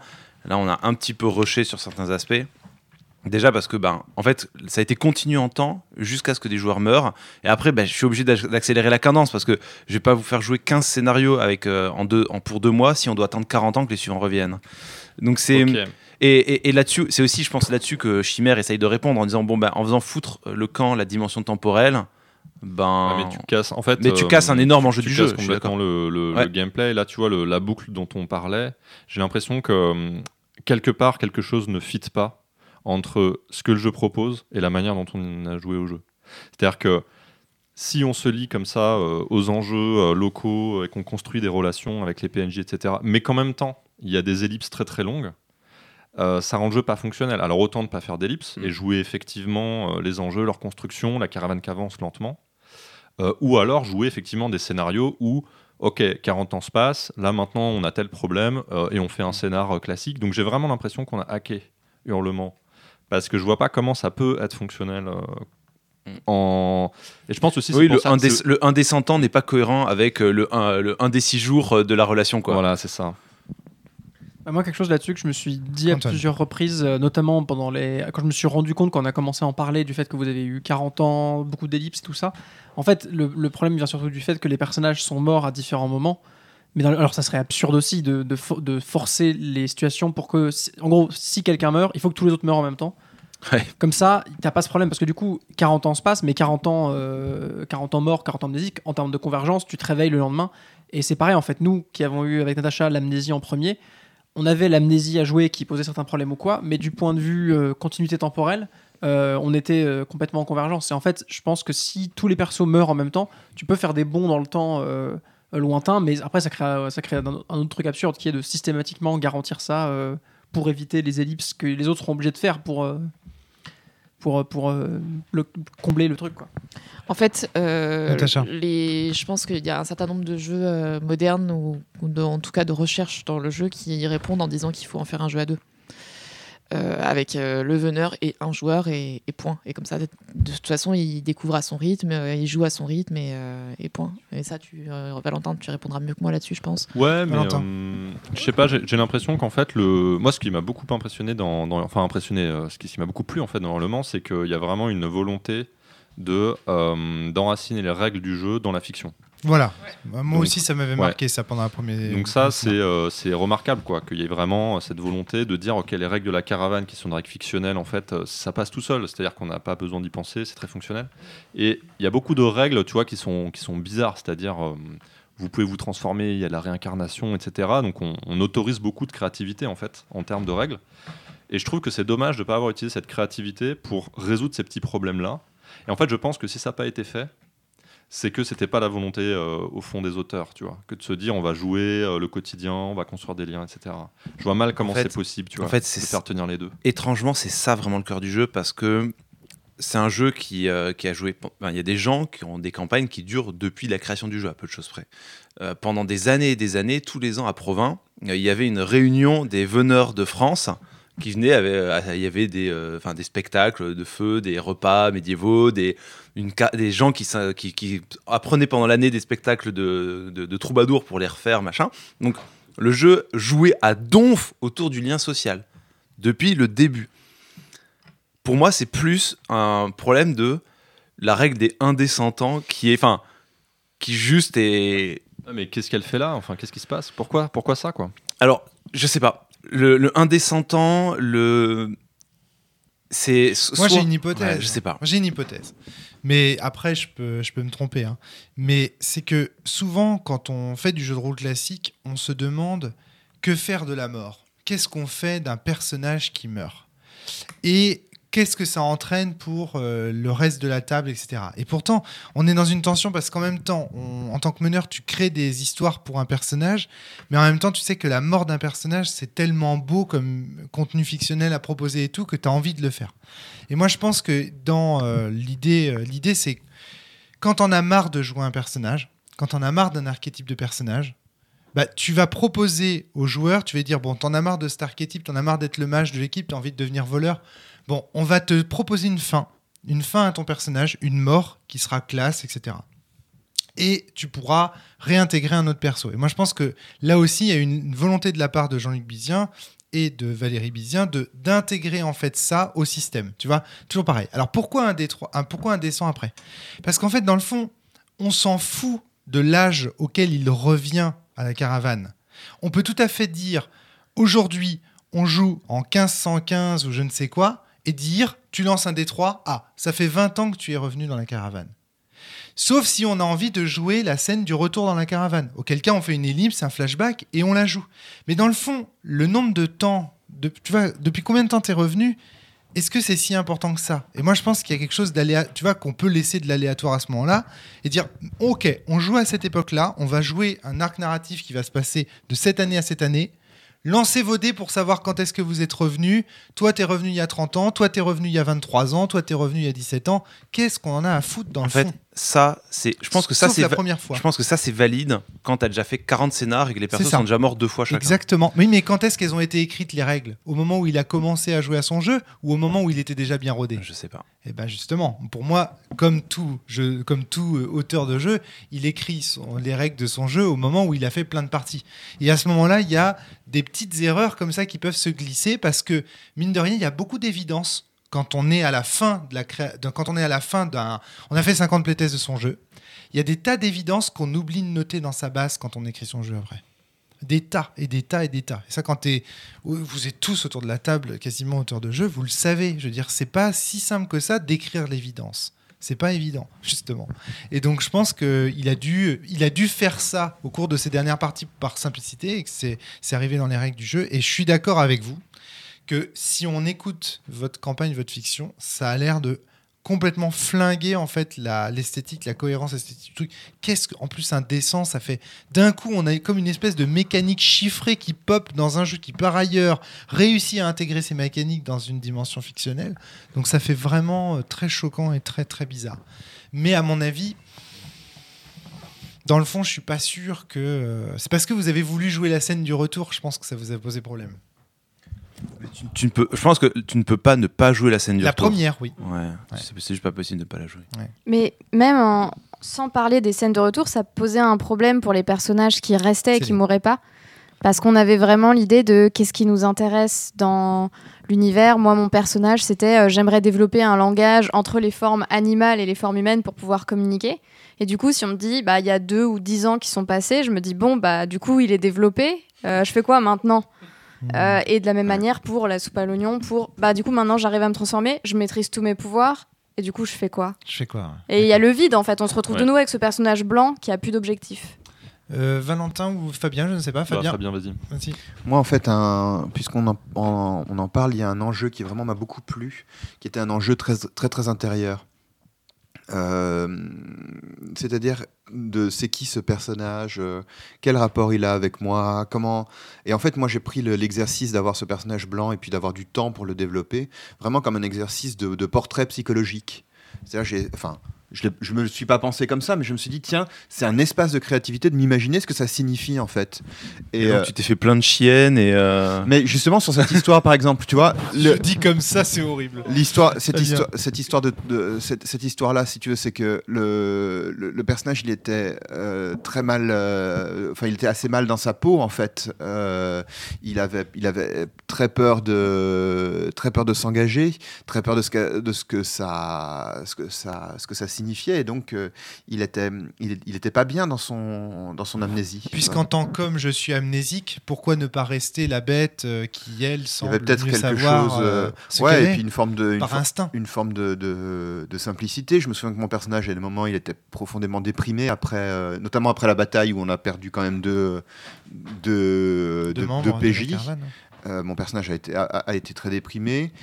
Tu te sentais Surtout, surtout que c'était à cause de toi en plus, je crois. Alors en vrai, c'était à cause de moi, mais dans, C'est dans les faits, il l'avait perçu comme étant à cause de lui. C'était assez, assez Je me intéressant. souviens euh. plus comment ça Je rappelle plus comment c'était passé en partie en couille. En fait, Mais les- à- à- Les routiers euh, étaient venus vers nous parce qu'ils avaient reconnu le personnage d'Antoine, mais c'est euh, le personnage moment, de bon, Fabien allez. qui a décidé de lancer l'attaque. Et c'est pendant l'attaque que les Mais, personnes. en- mais sont en fait, euh, bon, ça, ça- Mais en fait, c'était euh, soit, euh, soit ça et, se défendre et euh, perdre des gens au combat, soit euh, perdre tellement de bouffe que, que, la, que un tiers des gens seraient morts de faim l'hiver suivant. euh, Enfin, tout rien. rien qui réclamaient de la bouffe, les, euh, Voilà, quoi. les, les routiers hein, en question. Et en fait, là où moi j'aurais pu, comme je, je, comme je les connaissais, euh, même si j'étais amnésique, tu vois, même, enfin, comme ils me connaissaient, j'aurais pu tenter quelque chose ou autre. C'était un peu par mon inaction que je considérais que c'était de ma faute, et euh, par ton action que tu considérais que c'était de ta faute.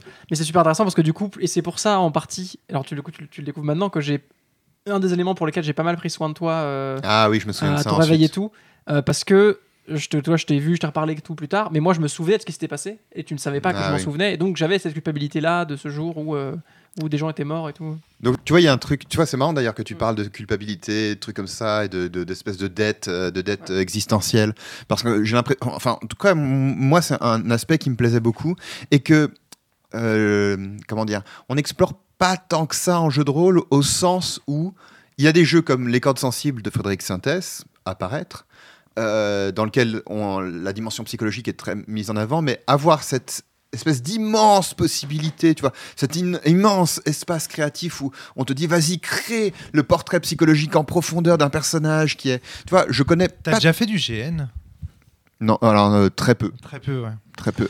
En tout cas, juste pour terminer là-dessus, en tout cas ça c'est quelque chose qui me plaisait euh, beaucoup. Peut-être aussi parce que moi je m'étais beaucoup mis en position de scribe. C'est-à-dire j'ai passé beaucoup beaucoup de temps à écrire ce qui se passait pour garder des, des traces. Aussi parce que j'aimais vraiment ça et parce que euh, ça permettait de, de, de- de réfléchir au personnage, euh, aux signifiants qui se créent, des choses comme ça. Pour euh, appuyer ce que, ce que disait Fabien, Adrien. euh, on en parlait tout à l'heure, enfin au tout début, vous parliez du fait qu'il y avait beaucoup de PNJ dans la roulotte, dans la caravane. Un des éléments qui euh, n'est pas très détaillé pour le MJ, en fait, il y a très très peu de conseils de maîtrise dans ce jeu. Quand tu lis les règles en tant qu'MJ, euh, c'est quelques secrets et c'est parti quoi. Il y a vraiment, vraiment, c'est vraiment les très très conseils de austère. maîtrise, ils étaient dans Casus Belli à l'époque. Ils n'étaient pas dans les Ouais, mais des même non, même non, il y avait des scénars Non. dans Casus Belli, pas des conseils de maîtrise. Ah il y avait des, euh, il y avait des suppléments historiques, euh, genre C'est vachement les moderne, aigles au mine de 12e. rien, les, les, les- les conseils conseils de maîtrise. hein. De dire, euh, tiens, je vais t'apprendre ce que c'est que euh, MJ. Moi, je me souviens même quand j'étais quand j'étais ado, euh, c'était no- nouveau ou novateur, tu vois. Enfin, euh, quand on a commencé la cellule, on était les premiers à, le- à- à le- à- à demander en fait au maître de jeu de mettre des conseils dans un truc. Hein. Réécoute les, les ça. Ouais. En fait, ça date plus ou moins euh, de nous, ça. hein. Et De, donc- de, trois- de la troisi- saison 3, saison tout 4. ça, tout ça pour dire que Ah, moi je te jure que si, je me suis même engueulé avec Johan Scipion sur Sombre parce qu'il n'y en avait pas de conseils OMJ dans son truc. Lorsque j'étais relecteur euh, sur, euh, sur le premier, le tout premier Sombre, je lui avais dit euh, mets des conseils OMJ, etc. dans ton, dans ton, dans ton jeu. Ce qu'il a fait par la suite et dans la suite des, des autres Sombres. Et à l'époque, c'était pas, euh, c'était pas, c'était pas la mode. Et c'était début où moi j'ai commencé à faire Eclipse, Arène et tout ça. Et c'était l'époque où, enfin, je sais pas si, mais en tout cas, c'est, et ça veut dire que quand j'ai commencé à faire du jeu de rôle, c'était, c'était pas à la mode déjà, tu vois. Donc il y a 10 ans, c'était pas à la mode. et donc tout ça pour dire que en tant que très récent. en tant qu'MJ, quand tu prends ça en main, une des questions qui vient, qui est c'est rigolo parce que c'est aussi une des questions que je m'étais posée quand j'avais fait jouer Sens. C'est dans cette caravane, il y a combien de gens? C'est qui ces gens? Genre, est-ce que c'est juste les PJ, le veneur et c'est tout? Est-ce qu'il y a plus de gens? Et si ne oui, pas et si- innombrables? Alors, et si oui, est-ce qu'ils ont des noms? Est-ce que les, les- les PJ peuvent leur parler? Et du coup, oui, mais s'ils peuvent leur parler, est-ce que je dois les, dé- les dénombrer ou pas? Et il y a une vraie ambiguïté là-dessus. Oui, mais pour moi, elle est volontaire. Alors, sont innombrables. ben, en fait, oui, Parce mais que le problème, c'est que du nombre de, de joueurs, peut-être, que Jean-Luc Bizien euh, attendait de Hurlement. oui et non, parce qu'en fait, euh, tu peux pas faire une caravane avec 5 novices qui viennent de débarquer. Tu peux pas faire une caravane innombrable dans le sens où on ne dénombre pas le nombre de gens, parce qu'en fait, dans la fiction, ça reste quand même quelque chose où il y a allez, 10, 15 roulottes, pas plus. non, donc le nombre de personnages est. Non, non, mais attends, non, c'est vraiment une question pratique. C'est Non, non, mais tu me suis pas non plus. C'est-à-dire que ce que je veux te dire, c'est que la caravane, c'est toutes les tables de Hurlement. Non, mais merci Romaric, mais tu réponds pas à ma question. Ben si. Non, non, Bah si, non. écou- que mais le- écoute ma question, s'il te plaît. En tant qu'MJ, à la table, quand les joueurs vont me demander il y a combien de gens dans la caravane, je leur réponds quoi? Bah, tu leur réponds le nombre de personnages que tu as créé, toi, Adrien, par exemple. Ah oui, non, à l'instant T, tu veux dire. Ben oui, Ah oui, oui, oui, d'accord, ok. à l'instant T. Et, et donc, Bien du sûr. coup, ben, je peux leur dire, ben, il y a 40 personnes, ils vont dire, bon, bah, je vais voir quelqu'un. Donc, Ah oui, oui, ok, faut que je les crée. Ah oui, je vois ton problème. Mais du coup, à quel moment ils peuvent Ouais. plus rencontrer de gens parce qu'ils les ont déjà tous rencontrés? Donc, bah, du coup, il faut tous les créer. Donc, moi, c'est le parti que j'ai pris. Ah, Je sais pas si c'est comme ça qu'on fait les gens. J'ai eu aucune info là-dessus. Donc, moi, ma caravane, j'ai créé tous les, PNJ que j'ai dans la caravane. Donc, j'ai j'avais une liste de 20-30 personnes, je sais plus exactement Ouais, il y combien. avait, il y avait un- une quantité de noms assez impressionnant où au fur et à mesure on essayait de rassembler les infos. Est-ce qu'on savait en quoi ils se transformaient, à quoi ils ressemblaient, c'était quoi leur caractère? Et donc, par Et contre, c'est pour, ça que la ça- dernière séance, pour- on a passé la moitié de la séance à savoir qui avait survécu, qui restait, Ouais. qui était devenu Et les donc, autres. Pour rendre, pour, rendre ça jouable, pour rendre ça jouable, je les présentais pas tous cash à tout le monde, Mhm. mais juste je savais que, bah, typiquement, euh, Antoine qui se transforme en salamandre, le rituel dans la ca- caravane, c'est que quand tu, quelqu'un débarque dans la caravane, il a un maître qui va lui apprendre à se métamorphoser en salamandre. ouais. La chance Il faut qu'on reparle des animaux. hein. Tu sais, ça- ça me fait penser à un truc. Et, et donc, et donc, moi, dans ma liste, je vais chercher quelqu'un qui, dont la forme officielle, c'est la salamandre. Ouais, Et donc, c'est ce personnage-là, c'est bien. Et donc, du coup, comme ça, vu qu'il y a les 5 animaux des, des, des 5 PJ, bah déjà, il y a 5 PNJ qui apparaissent, qui sont là, avec qui ils vont interagir. Et ensuite, donc, pourquoi je rebondissais sur ce que disait Fabien, ça c'est le premier élément, la problématique des PNJ. Et lié à ce que disait Fabien, c'est que moi, une des grandes questions que je me suis posée quand je crée ces PNJ, pour leur donner des personnalités différentes, essayé de répondre, à la, de répondre de plusieurs façons différentes la question de comment tu te places euh, dans cette caravane, en fait. Quelles sont tes issues, quelles sont tes, tes voies que tu peux te, te, te frayer ou tes, les destins que tu t'imagines? Et donc, ben, il y a des personnages timides, enf- renfermés, euh, qui refusent d'affronter le monde et qui sont dans leur petit cocon, dans leur petite bulle. Il y a les gens qui ne savent pas parler aux humains euh, et qui donc ont des comportements très animaux et euh, très rustres. Il y a ceux qui sont complètement délurés, aventuriers, casse-cou. Et alors, les joueurs ne savent pas, mais c'est sans doute des gens qui sont déjà morts et donc du coup ils savent qu'en fait C'est pas grave. alors oui c'est grave parce que on peut mourir juste l'un pas l'autre. C'était ils étaient en Nous nous couple. reverrons en guérant. Ouais, mais ils, ils sont en couple, donc si l'un meurt et pas l'autre, tu vois, ça peut créer du drame aussi. euh, ce, qui, est- ce qui a eu lieu en plus, je crois. hein. Peut-être pas avec eux, non, c'est avec euh, Lambert et, euh, et Aude. Pendant 33 ans, elle est. Et, euh, et donc, il y a, voilà, j'ai essayé de penser un peu tous ces, toutes ces manières de voir ça, ceux qui sont très euh, genre, Hmm, je sais, mais je ne dis rien. Et en fait, tu sais- Enfoiré de veneur, va alors non, Euh. c'est- je pensais pas au veneur, je pensais à Lou pour ça. Mais tu ne sais pas ce qu'il sait vraiment ou s'il sait pas ou s'il fait semblant. Vois, Encore une fois, je pense que le, le- le- le système que- qui, est, qui est proposé à cet endroit-là, c'est tes anciennes fiches de personnages de hurlement. Je- euh, Adrien, t'en as fait quoi? Tu les as pas gardées Je si, pense- si, des, des si, premières campagnes, je les ai, ouais. Eh mais ben je les ai donc, pas vois, réutilisés. moi, à la fin, quand j'avais fini toutes mes tables de sens, j'ai gardé un classeur, mais je vais me dire, il est épais comme as, je l'ai encore là-haut, avec tous mes personnages. Et ben voilà, moi, si je joue à Hurlement, sens, entre guillemets, sans Hurlement, paf, je sors le classeur et je fais, ok, tu vas voir quel PNJ. Et là, paf, tu vois, j'ai mon classeur sous les yeux. Je pense que ça a été pensé comme ça. Je, je peux me tromper. Aujourd'hui, on aurait un fichier, un fichier Excel, quoi. Oui, oui, si tu veux, ouais. J'ai un fichier Excel. Oh, ok, bon, je dois être le dernier à travailler euh, sur du papier ici. Non, non, moi j'ai mon porte-vue, hein, t'inquiète. Je sais que t'es là, Natacha, merci d'être là. Mais voilà, tu vois, c'est ça l'idée, je pense. C'est qu'au départ, ta caravane, elle est composée de 5 pélos, des 5 premiers PJ. Et puis, au fur et à mesure, ta ça, caravane va s'étoffer. C'est pas dit. Mais encore une fois, ça émerge quand on écoute en tout cas les récits qui sont faits des différents meneurs de hurlement qui ont pu passer à la barreau. Et donc, euh, voilà, je pense que c'est ça. Mais effectivement, ça ne résout pas le problème dont tu parlais, qui, qui est là à l'instant T. Quoi. Et donc, ça, ainsi, ça implique que toi, en tant que meneur de jeu, tu sois souvent, j'imagine, en surcharge cognitive quand le personnage te dit Ok, j'entre dans cette roulotte. Y a qui? Et là, Non, ça, Et- ça va. Ça, honnêtement, une fois que. En fait, il le- faut faire le- du procédural sur un truc que la, la charge cognitive, je me la suis donnée au début, qui au est début, ouais. créer tout ça. Et ensuite, une fois qu'ils ont interagi avec quelques gens, que je vois les liens qui existent, que ils vont, ils vont rarement aller chercher des PNJ qui sortent de nulle part. Il y a des fois où ils vont aller chercher des PNJ avec lesquels ils interagissent peu, mais c'est parce qu'il y a une situation problématique particulière qui survient, parce que c'est moi qui l'ai impliqué, parce que, bah, par exemple, c'est le seul qui fait euh, tel numéro et puis ils se disent ah on pourrait avoir besoin de ça, etc., etc. Ouais, mais, Mais c'est pas du besoin, c'est pas le, le, le PJ qui va faire. Et, euh, et là, je tape sous la roulotte. Qui c'est qu'il y a dedans en ce moment? Bah, à l'air de rien, ça, euh, nous aussi, tu nous avais introduit 2-3 PNJ par Oui. joueur. Ça faisait déjà beaucoup Bien sûr, de noms sûr. à retenir. Ça nous suffisait. On n'avait pas envie d'aller en chercher d'autres. Ouais, très, très bien. Mais par contre, tu vois, la logique temporelle des bons temporels comme ça implique que, logiquement, la caravane, bah, effectivement, elle doit évoluer. Il y en a qui vont arriver en plus, il y en a qui vont repartir, puisque c'est aussi ce que vous faites. Donc, c'est logique d'attendre des PNJ qui aient des comportements qui soient analogues aux vôtres. En tout cas, pour la crédibilité de la fiction et pour euh, votre soupçon de la crédibilité. Et nous, il y en a assez peu qui sont partis. Quelques-uns, mais c'était très rare.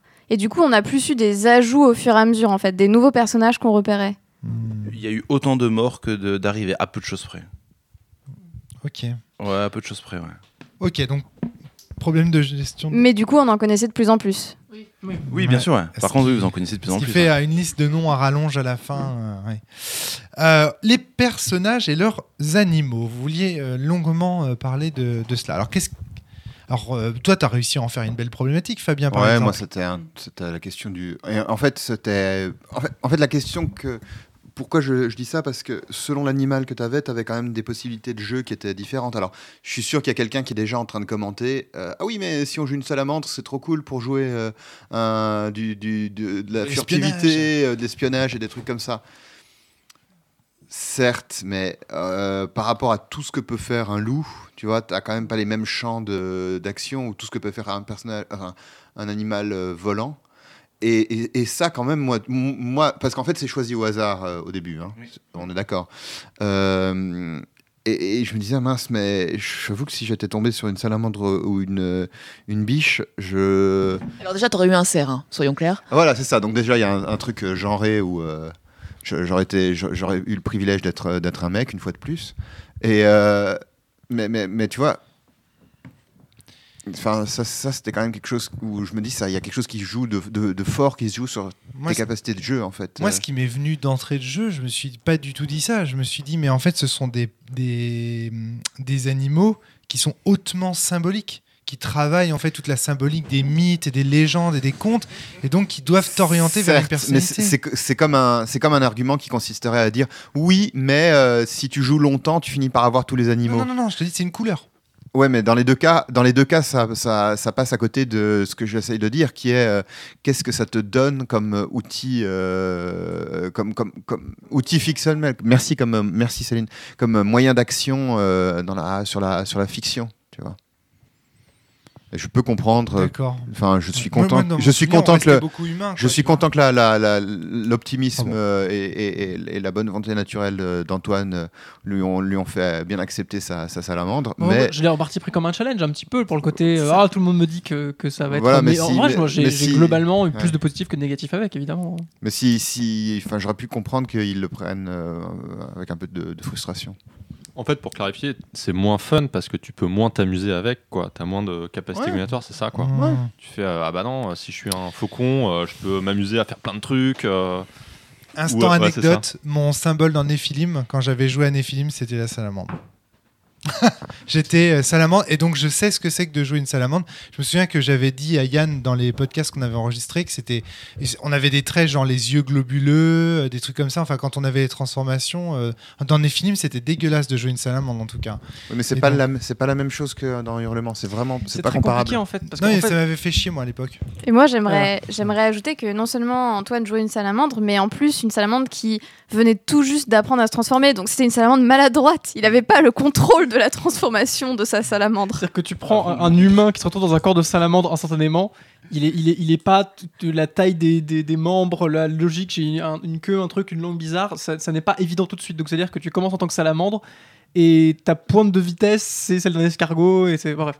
Mais alors ceci dit, je, suis, complè- je veux revenir sur ce que tu as dit avant, euh, Valentin, je suis complètement d'accord avec Antoine. cette idée un peu euh, pragmatique et directe de juste de, de, de- de gameplay. Quoi. Quand, on est, quand on est en train de, de réfléchir en groupe euh, parce qu'il y a une situation problématique ou quoi, euh, celui qui a le loup dans le groupe va pouvoir faire des propositions que l'autre peut pas faire. Il va pouvoir dire bah, je vais aller observer, Merci. euh, me cacher autour avec mon odorat, renifler ce qui se passe pour euh, faire un repérage, pour aller sauver un, un copain ou je sais pas quoi. Le faucon va dire je vais faire pareil en haut, machin. La biche va dire bah moi je vais aller donner des, j'en sais rien, des bon, euh, des, des- des- Vas-y, termine, termine ta phrase, vas-y, vas-y, je t'écoute. Te donner quoi des grands coups de sabot sur la porte ou un garde, j'en sais rien, tu vois, mais c'est là, c'est là où j'ai du mal. Non Donc bref, on trouve des trucs et la salamandre va en mode bon bah je voilà. Mais je sais pas. quoi. Mais J'ai- euh, Alors là, excusez-moi, mais j'ai vraiment l'impression qu'un un zioter la page Wikipédia de la salamandre vous apportera plein de billes pour. Mais bien sûr, mais bien sûr. Évidemment que ça a été fait. Évidemment, enfin. Alors ceci dit, je n'ai- j'ai quand même rien utilisé hein, concrètement que je pouvais utiliser dans les situations problématiques qu'on a eues,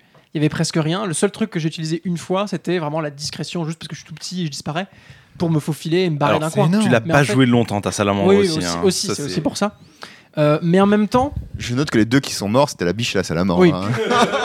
Mais en même temps, d'un autre, d'un autre côté, alors peut y avoir par comparaison avec les autres peut-être une frustration, mais dans l'absolu, euh, plus de contraintes ou moins de contraintes, plus d'action ou moins d'action, c'est pas euh, mieux ou moins bien, c'est différent. C'est, ça met pas l'accent sur les mêmes problématiques. Et je pense par ailleurs que moi très tôt, la salamandre, ça m'a plu de, de, me dire euh, je peux pas faire grand chose avec, parce que du coup je me suis dit.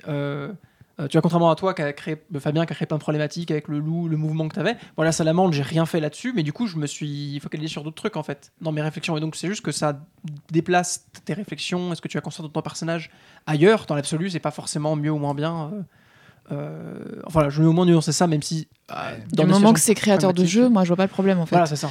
Et euh, Natacha. Donc euh, pour avoir joué aussi un animal assez problématique, alors d'autant plus problématique que même si c'est genré, du coup, puisque vu que je suis jouais une femme, je jouais une biche, euh, Adrien m'a dit mais en fait euh, tu as les mêmes, exactement les mêmes caracs que si tu jouais un cerf. Donc en gros j'aurais pu avoir comme si j'avais une ramure, sauf que j'ai pas de ramure. Donc c'est un peu bizarre quoi. La, la biche, elle fout des coups de boule, hein, faut pas. euh, Ouais, voilà. Et oui, donc- Parce que, parce que si t'étais euh, cerf, t'aurais t'aurais des Non, mais même dans la vraie vie, hein, enfin, Oui, la même biche, dans la vie, d'accord. Oui, il n'empêche qu'un coup de tête de biche, je pense que ça fait moins mal qu'un coup de tête de ramure. Je suis désolée, mais Écoute, un pied de biche pour ouvrir un caniveau, c'est bien pratique. Je te le dis. ouais, ou pour se battre contre des aliens, c'est Voilà. ça. Mais en tout cas, tu pouvais courir vite déjà. Alors, Plus vite que du coup, donc voilà, donc j'en arrivais à ça. Donc moi j'ai fait, moi j'ai fait mes devoirs, hein, n'est-ce pas? Donc j'ai fait mes recherches sur la biche et, euh, et en plus j'avais déjà en, en tête euh, toutes mes études de mythologie euh, autour de ça. Oui. Donc j'ai joué sur le fait que j'étais une proie dans un monde de prédateurs et j'ai travaillé la course à pied en tant que biche et en tant qu'humaine. Donc, euh, donc voilà. Mais ouais. Et après, dans les recherches que j'ai faites, donc fun Je fact. suis désolé, j'ai revu la nudité, mais j'imagine courant nu dans les bois, euh, Mais, changeant de mais biche c'est vrai, je vous l'ai dit en en, fait. plus. Concrètement, c'est ça qui se passe dans Hurlement, qu'on est nu dans les bois et on teste des trucs. Quoi. Voilà, c'est ça. C'est marrant. euh, Euh, c'est grave. marrant, je, je m'attendais pas du tout à un, à un tel pragmatisme. je- Je suis désolé, mais c'est c'est c'est Ouais, le- très décevant en fait. Enfin moi moi j'écoute, je suis hyper Non, mais- déçu. mais, la première fois qu'Antoine s'est transformé, il est resté coincé dans ses vêtements en tant que salamandre. Il n'arrivait Mais pas s'en dépêtrer. C'est toi qui rajoute ça, Adrien. Rassure-moi. Enfin, Non, non, non. si j'ai envie d'un truc un peu plus symbolique et un au peu contraire, plus c'était l'ancrage dans la réalité. C'est ce qui faisait que le, c'est ce qui faisait que les parties avaient du sens, avaient du drame, c'est que on était vraiment, réellement confronté à ce que ça signifie d'être. C'est ce que je te disais tout à l'heure sur l'humour. C'est qu'est-ce que ça signifie vraiment d'être. euh, Et ça, c'est dans la base du hurlement. En tout cas, nous, Bah, bien sûr, oui. on est très demandeurs La de ça. pose transformation initiale, elle est problématique, elle n'est pas immédiate. Et euh, oui, t'étais un, la t'es- transformation un- initiale, un vrai animal, t'es pas une allégorie d'animal. C'est pas, c'est pas de la magie. D'accord, ok. Enfin, c'est pas. Enfin. Moi, je m'attendais. Ouais, non, non, mais je m'attendais pas du tout à ça. C'est ce qui faisait.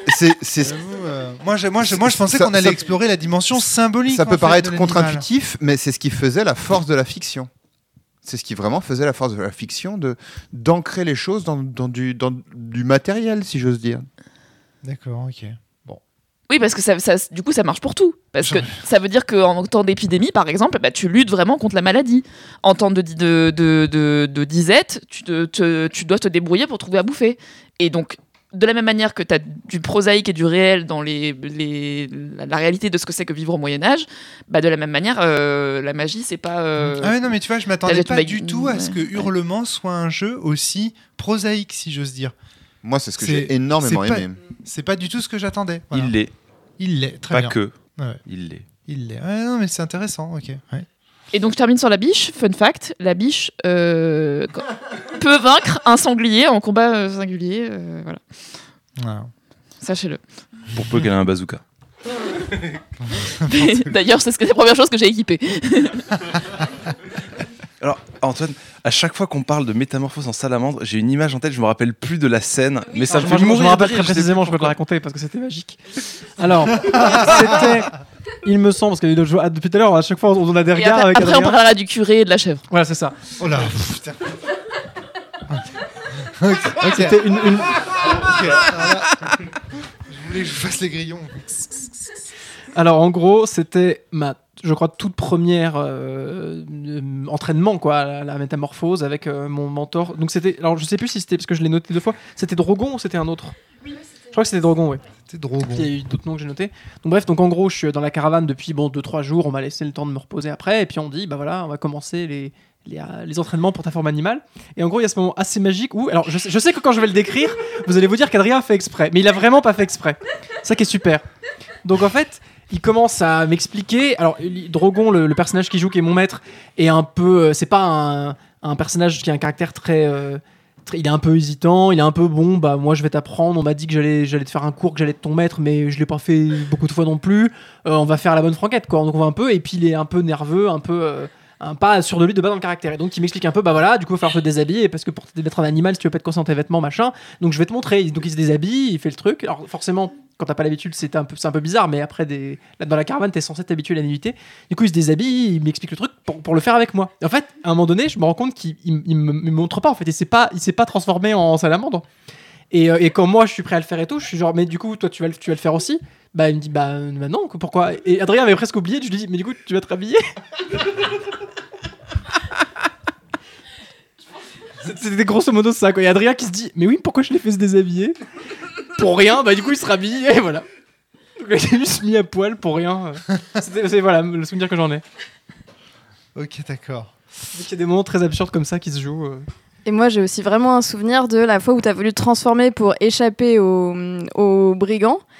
Et où là, tu t'es- je, crois- je crois que tu étais habillé, tu t'es retrouvé emmêlé dans tes vêtements. Ensuite, il fallait sortir de la caravane sans te faire voir. Et c'était toute une histoire parce que tu étais très maladroit dans tes mouvements. J'ai Enfin, cassé c'est la un gueule par la fenêtre euh, de la roulotte euh, en tant que salamandre. qui fait, Ah Parce que t'as des jets d'agilité ou des trucs comme ça. Enfin, comment ça sonne non, Non, non, non, c'est beaucoup plus simple. C'est qu'en fait, tant que ça fait pas un certain temps qui est laissé flou, que tu as l'habitude de te transformer, tes transformations sont patos, sont longs, tu contrôles pas tes- très bien tes C'est mouvements. pour ça que vous allez vous entraîner dans la forêt à Exactement. vous transformer. Bah oui, bien sûr. ouais. Pour ceux qui se transforment en oiseaux, c'est super dangereux au début. Hein. Tu Et sais puis- pas voler du tout. Donc Ouais. c'est- Et, cha- et ch- et chaque prof a sa méthode de- d'entraînement différent, avec certains qui sont euh, complètement euh, maladroits, qui savent pas s'y prendre, etc. Cha- chaque première Et transformation bourrins, était quoi. exceptionnelle. Moi, euh, Certains qui balancent professeur m'avait gueule. m'avait enfin. poussé d'une falaise pour que je me transforme en faucon. C'est genre, bah vas-y, transforme-toi, allez, saute.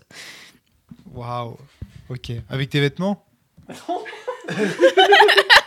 Excuse-moi, mais ça. Ça, Parce que, oublie, oublie Non, les vêtements en fait, imagine- par défaut. on commence toujours par se déshabiller et ensuite la leçon commence. D'accord, ouais, parce que c'est ça, parce que je me dis. Et t'as des leçons en décembre oui, d'accord. Parce que je me dis, si tu, si tu voles avec tes vêtements, puisqu'on est dans le pragmatisme, si tu t'envoles avec non, tes non, vêtements, tu tombes avec tes vêtements, tu sombres, quoi, littéralement. Donc, euh, mais Mais- mais, mais est-ce que c'est ça le propos du hurlement, sérieux? Enfin, là, je vous pose une question. Non, Sin- mais sincèrement, sincèrement. Ce que tu ne comprends, Rom- Romaric, ce que tu ne comprends Je suis pas, d'accord avec ce que Fabien a dit avant. tu- ce que tu ne comprends pas, c'est que tout cet absurde et, et ce truc ne faisait qu'en réalité renforcer la force du réel et le drame que ça amenait. Il faut vraiment prendre au sérieux Ça- en fait- cette histoire de pardon, il faut, il faut vraiment prendre au sérieux cette histoire de boule à neige. Dans la boule à neige, dans la dynamique de la boule à neige, il y a des moments où on est dans le quotidien, dans la légèreté, dans et ce quotidien, cette légèreté ancre le réel, qui fait qu'au moment où ça casse, au moment où d'un seul coup il y a quelque chose qui vient Mais- prendre, mais le drame tu- devient très fort. non, mais j'ai compris ce que tu me dis, Fabien. Il y a Alors, aucun problème. Donc c'est absurde. le- la- mais c'est la- pas absurde de se mettre à poil pour se changer un animal. Ça, ça fait presque partie du rituel, même normal, tu vois. Je te, je te demande pas si, c'est, si ce que vous avez vécu est fort ou pas. Je ne vous demande, j'ai bien compris que c'était ce qui vous avait plu. Ma question porte sur hurlement. Est-ce que ça transparaît dans la base d'hurlement que c'est ça le propos du jeu C'est ça la question que je te pose. Parce que moi, en, en- moi mon, ma question qui, qui est derrière tout ça, c'est, quel est le propos d'hurlement c'est parce que là j'ai bien compris quel était le propos de la campagne que vous avez joué ensemble. Pour mais moi, vous m'avez mis Alors pour moi, excusez-moi, en fait, en fait le gros problème cite- pour moi, Romaric, c'est répondre à cette question, c'est spoiler le jeu.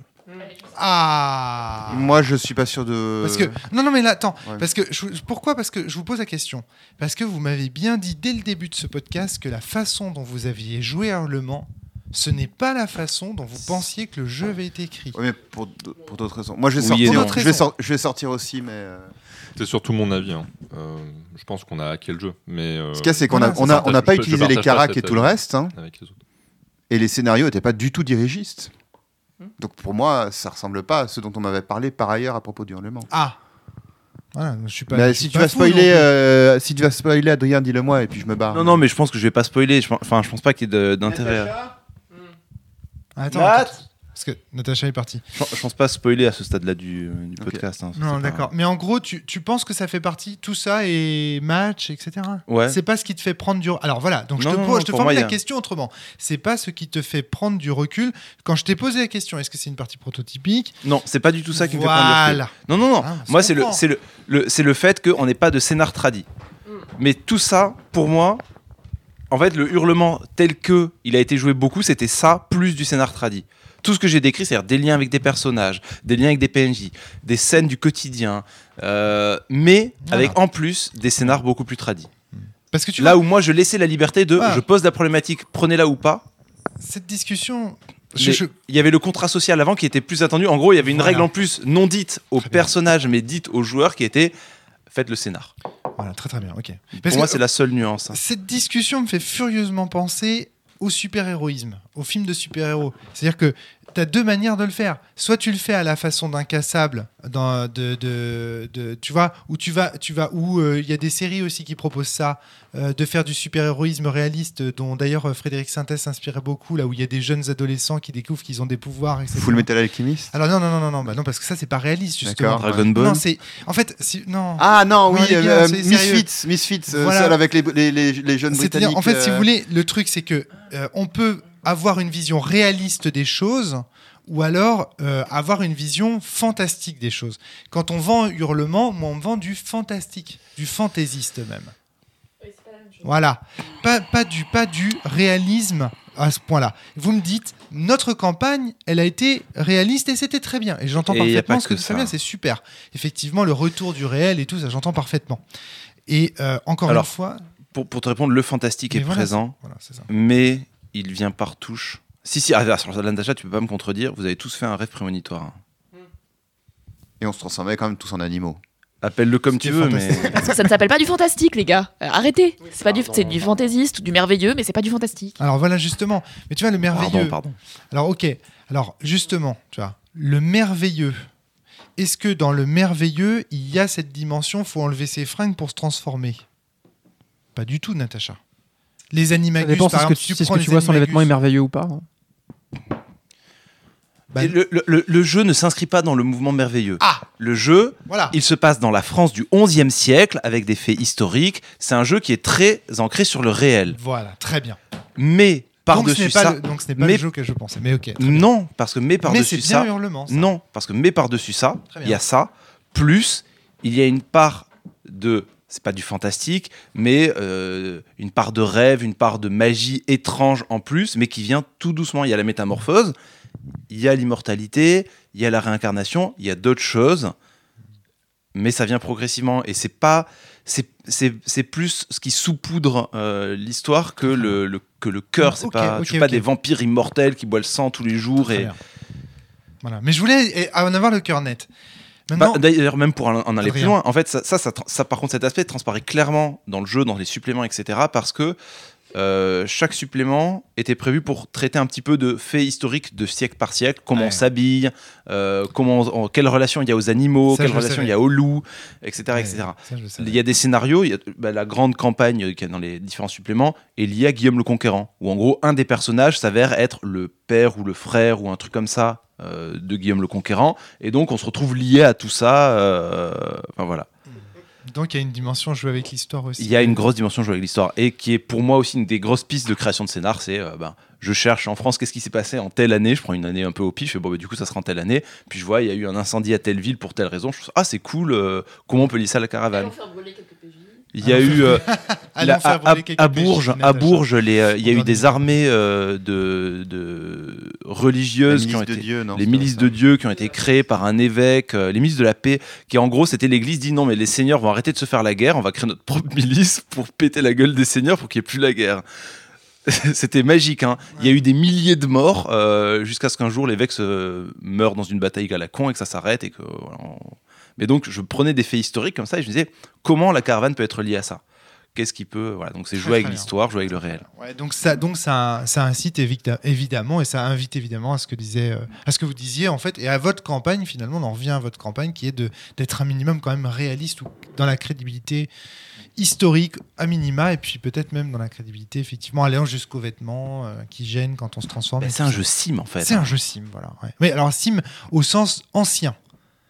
Simulationniste au sens où on Non, est dans non, une non. simulation. Ah ben. Ah non non non non. Ah bah non. si on prend en non, compte les si- vêtements quand on se Ben transforme. non, non, en, ok. en sim d'un d'un Moyen Âge 11e siècle, mais dans lequel des éléments de, de magie sont présents. Mais c'est sim, hein. tu t'as as la disette, euh, t'as les, euh, les curés qui t'en veulent euh, parce que s'ils te voient, t'as euh, les guerres de religion, t'as. Ça, je vous laisse, je vous laisse le dire. hein, C'est vous qui avez fait la campagne, encore une fois. Ah, tu voulais raconter la blague? Céline, le, le- le- la chèvre et l'évêque, c'est ça Vous voulez parler de la chèvre et de l'évêque Non, mais il y avait. Enfin, j'avais une. Mon, perso- mon, perso- mon personnage était un peu euh, euh, il essayait de cacher un peu à la fois son désespoir euh, derrière, derrière une espèce de bonhomie au, au quotidien et il avait une, une histoire de une blague qui ressortait à tout le monde qui était la blague la blague de la chèvre et des trois curés. Alors la blague de la chèvre des trois curés, Ça devenait des fois de la blague du curé et des trois chèvres. voilà, enfin, c'est ça.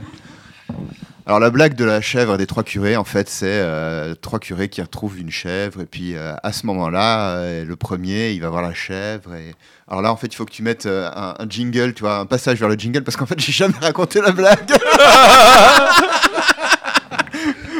D'accord, ok. On l'a eu à chaque épisode, mais à chaque fois on n'avait que le début, on n'a jamais eu la blague en À entier. chaque fois, il s'adressait à un PNJ. En gros, c'était un moyen de. Il aborde un PNJ et puis la conversation arrive un peu à un point mort. Et il fait. Et au Eh, fait, vous connaissez la blague du curé des trois chèvres? Là, tout le monde explose de rire autour de la table. Et puis, on considère que la conversation euh, meurt de sa petite mort. Et puis, on passe à autre chose, quoi. D'accord. ok, je Donc voilà, ça c'était un running gag. euh. Pas mal. Pas mal, pas mal. Valentin, euh, je voulais revenir vers toi un petit peu. Euh, euh, tu as eu l'air de dire que toi, tu n'avais pas joué comme les autres. On n'est pas revenu là-dessus. Je veux Ouais. savoir pourquoi. euh, Et qu'est-ce que c'est pour toi? Pourquoi tu as joué? Pourquoi t'as pas joué comme les autres? Ouais, ouais, ouais.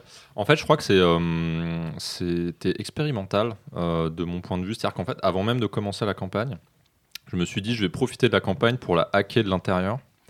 Euh, parce qu'en fait, je pense que Hurlement est, euh, est, est un bon jeu pour expérimenter quelque chose du point de vue du joueur. Euh, une manière de jouer, quoi, une manière un peu différente de jouer. D'accord, ouais. Cette manière-là, c'était de me dire, ok, on m'a, enfin, c'est une campagne longue où mon personnage est amnésique, où les enjeux viennent progressivement. Donc je me suis dit, ok, je vais jouer d'instinct en évacuant totalement le méta.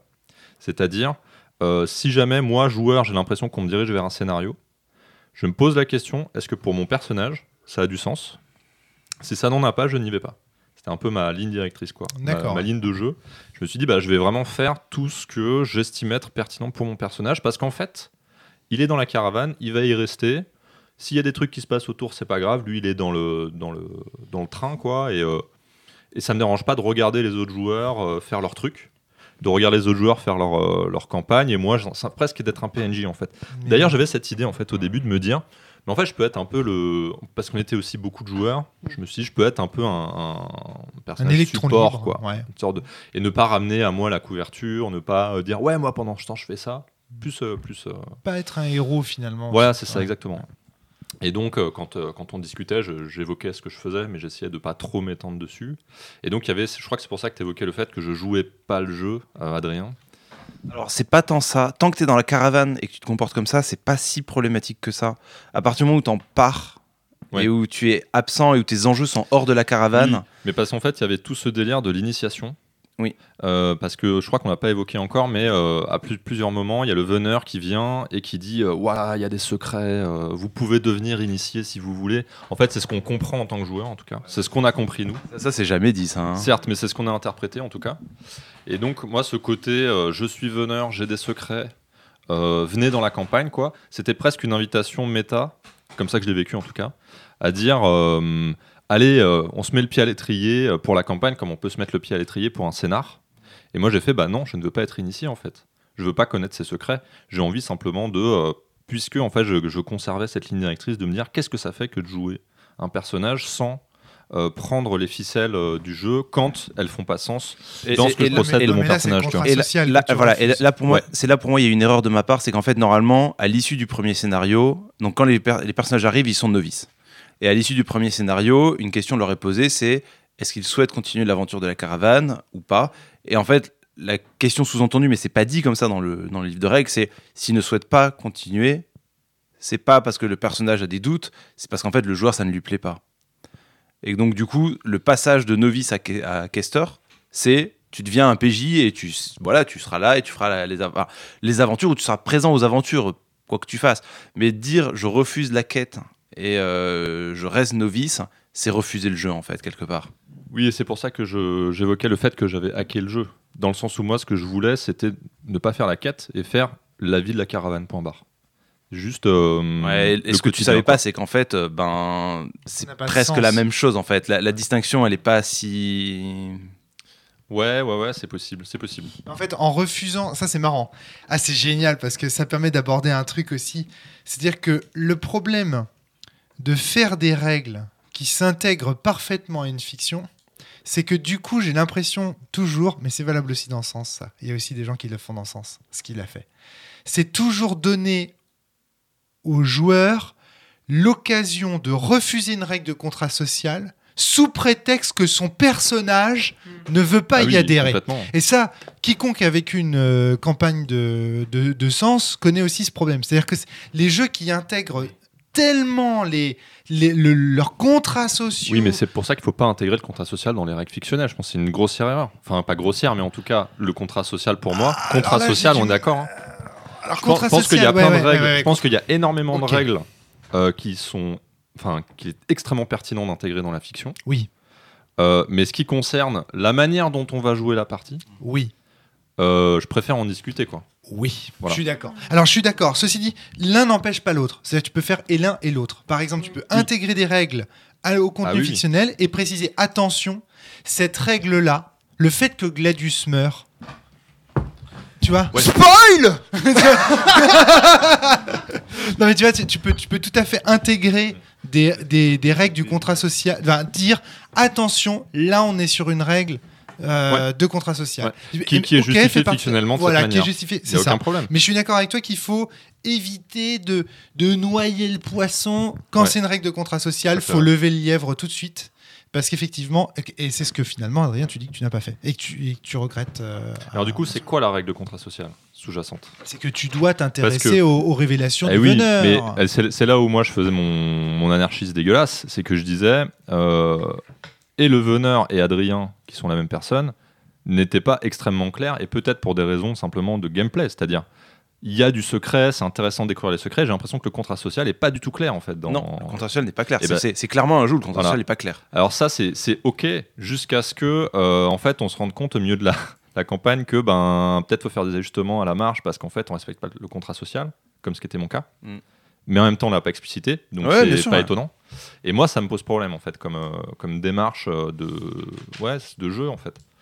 Bon, c'est gérable, il n'y a pas de problème, mais je pense vraiment que c'est mon axe situé là quelque part. Alors après, est-ce que tu accepterais, Valentin, que certaines parties du contrat social soient cachées? Mais c'est pas un ou contrat à social. découvrir Genre, de quoi tu me parles du coup Ouais, C'est-à-dire contrat social attends, Je vois ce que tu veux dire, mais dont on ne parle pas socialement et qui sont Bah, cachés aux individus. c'est si, un, si. c'est un truc dans la tête du meneur alors, ok, en fait. Non, alors non, stop. Un- je t'explique. Trip. Non, non, non, non, non, non. Je t'explique. C'est-à-dire que tu peux te retrouver avec un jeu dont le contrat social du premier scénario n'est pas le même que le contrat social du deuxième scénario. Et donc, en fait, quelque part, en jouant le jeu et en vivant les scénarios, tu découvres en même temps des, des étapes du contrat social un peu différents. Mais je pense à Sens quand je te dis ça. Parce Donc, que dans comment Sens, tu c'est fais la différence entre une, euh, un élément de l'univers et quelque chose qui est du contrat social, de l'ordre du contrat social? Parce que moi, je découvre par exemple la possibilité qu'on peut faire la un quête. Tu vois, on peut faire la quête et on pose la question dans la fiction de faire la quête. Moi, je me dis, ah bah, c'est super sympa. Euh, je vais pouvoir, moi, en tant que joueur, assister mes camarades. Et moi, ça me, ça me plaît, tu vois. Je me dis, euh, je vais pouvoir être vraiment pas quêteur. Euh, je vais pouvoir euh, complètement les assister, être là, faire la soupe à l'oignon quand ils rentrent de la quête. Et ça, j'adore. Et donc, euh, à Et quel c'est le moment rôle que j'ai envie de jouer dans cette campagne. Dans ce, Ouais, dans le fond. complètement. Ouais. Ouais, moi, ça me, ça me fait kiffer, clairement, cette, euh, ce rôle-là. Donc, j'entends, euh, j'entends la, la théorie, quoi. Mais je pense qu'il y a un, un élément qui, qui bloque, c'est qu'il Oui, je suis d'accord avec toi. y a une différence fondamentale entre les deux, quoi. Mais je suis, je suis d'accord avec euh, En fait, Valentin aussi, mais je. Il, manque une, une- une, euh, clarification parce que en fait cet enjeu-là, il n'est pas explicite avant la première partie parce que c'est ça fait partie du secret du jeu. Mais une fois que tu as fait la première partie, la question de est-ce que tu veux de- devenir quêteur ou pas, ben là-dessus c'est pas très clair sur qu'est-ce que ça veut dire rester novice, qu'est-ce que ça veut dire être quêteur, est-ce que à quel moment t'arrêtes de jouer au jeu et à quel moment il faut que les joueurs se mettent. enfin, Ça, c'est ça, c'est le problème assez classique. Ouais, hein. j'ai l'impression que et les euh, créateurs du roman et toi, Romaric, êtes gourmands. Euh, en fait. C'est-à-dire. C'est-à-dire, vous voulez euh, vraiment beaucoup euh, mettre du réel dans la partie. Euh, et que ça, ça peut créer vraiment des dysfonctionnements parce qu'en fait, et, et c'est très, comment dire, c'est très puissant de créer cette ambiguïté entre les deux. Et c'est aussi le moteur du jeu, mais je pense qu'en fait, c'est c'est à la fois un- quelque chose de potentiellement très fort, mais qui fragilise le jeu. À la fois, en fait. Je pense que c'est consubstantiel. Et je pense que c'est ce qui s'est passé dans la partie. Ouais, Pour mon c'est- cas. c'est- C'est possible, hein, c'est possible. C'est possible. Ouais, je ne l'ai pas encore très bien théorisé, mais euh, c'est c'est- vrai, possible. Ouais. Mais ce qui est marrant, c'est que je trouve que c'est un truc ça, de vouloir habiller des règles techniques sous une couverture fictionnelle. C'est aussi un Le truc, c'est aussi un truc où- rôliste, enfin rôliste tradit, que de ne pas dire la règle euh, Ouais. réelle et de ne dire que les règles tacites. Moi, je Ouais, parle le, le- le classique du le scénar où tu as un vieux mourant dans une ruelle et il faut aller écouter ce qu'il a à te dire pour avoir la quête et où les PJ font Ah, ah, ah. certains vont dire bah j'y vais parce qu'ils sont ah je suis là pour le scénar j'y vais et puis le mec fait ben enfin, c'est un vieux dans une ruelle enfin c'est bon quoi il y en a 10 des vieux dans une ruelle pourquoi j'irai quoi? Et c'est pas casser le jeu c'est C'est un vieux truc, ça. hein. Mais Ouais. ça, ça peut être aussi un jeune truc. euh, je veux faire. Enfin, on en discutait beaucoup bien. avec euh, avec euh, Fred ou même. euh, suis en train- Hurlement n'est pas un jeune truc, hein, ceci dit. hein. C'est un vieux jeu. aussi. Oui, d'accord, mais, mais, mais ce que je veux dire, c'est que hum, tu peux avoir des, des pratiques qui sont extrêmement fonctionnelles, au sens de euh, The Forge, euh, dans lesquelles, par exemple, on intègre euh, des. On intègre euh, des, des fortes contraintes sur les actions des personnages en les justifiant dans la fiction.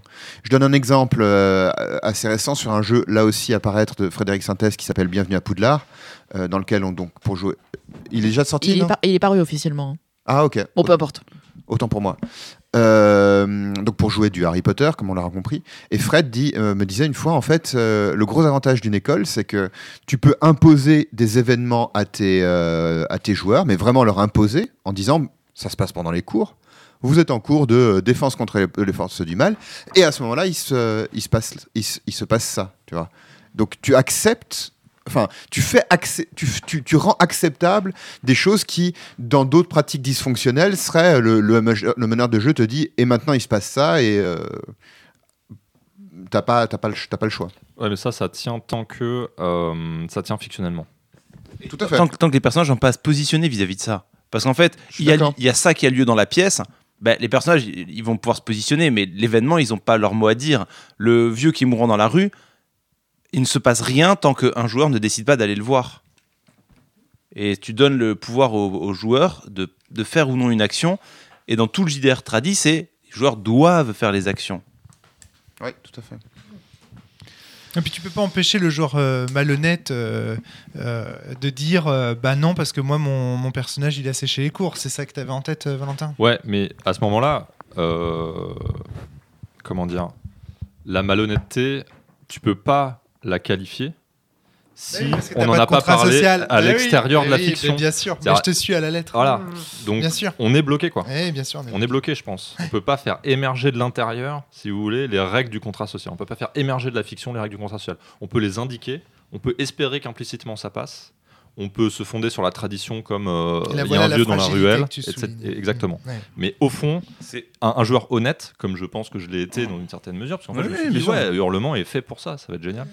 Et je pensais être dans l'honnêteté, donc Ouais. moi, ça me pose pas de. Et tu pensais même explorer peut-être une voie originale que le veneur aurait t'aurait fait Ouais, découvrir de ouais, révélation. c'est ça, ou- Mais toi, tu n'es pas un chevalier de la lune, Ouais, tu es un chevalier de l'éther. qui, en éventuellement, fait, voilà, c'est ça. Éventuellement, euh, Très intéressant. En fait, le, le truc, c'est que fondamentalement, ton personnage n'a pas arrêté de jouer Hurlement. Mais ton personnage a arrêté de jouer avec la table, en fait. Et donc, en vrai, ce que j'aurais dû te proposer, c'est bah, on joue juste tous les deux, en fait. Parce que c'est pas les problématiques qui vont arriver à eux qui vont t'intéresser, c'est tes propres problématiques que tu vas chercher. Mais c'est, je me souviens d'une table. Et je de- pourrais pas m'adresser à vous tous à la fois, quoi. Et c'est ça le, Ouais. le vrai, vrai élément qui était problématique, c'est que je pouvais pas m'adresser à vous tous à la fois. Fabien. Très intéressant. Alors moi, je voudrais euh, aller vers une ouverture par rapport à tout ce qu'on dit là-dessus. Donc, si vous avez encore des choses... Moi, je voulais euh, juste ajouter un truc pour aller dans le sens de Valentin. Un dernier truc, et puis ensuite, euh, je te passe la parole, Fabien. Une fois, j'ai fait une table de, d'un, jeu qui était. qui était, comment dire, euh, non officiel, un, playtest, où je proposais aux personnages autour de la table de créer un paradis pour les humains. Ah, ah, ah. Et il y a un joueur, en fait, qui est- donc j'avais posé comme contrat social que euh, j'en parle parce qu'en fait vous êtes tous là autour de la table quasiment. Et donc j'avais posé comme contrat social tacite que l'idée c'était de se de poser de se poser autour de la table et de réfléchir à ce que ça pourrait être un paradis pour les êtres humains. Alors, on, peut, le- on peut le dire jusqu'au bout. C'était... C'est- Donc c'était pour ton C'est- enterrement de vie de garçon. Voilà, c'était euh, sens création. Je, c'était un- je vais demander t'avais- à jouer. à- Tu m'avais demandé une partie de sens création, quoi. Tu avais dit, Exactement. voilà, pour ton enterrement de vie de garçon.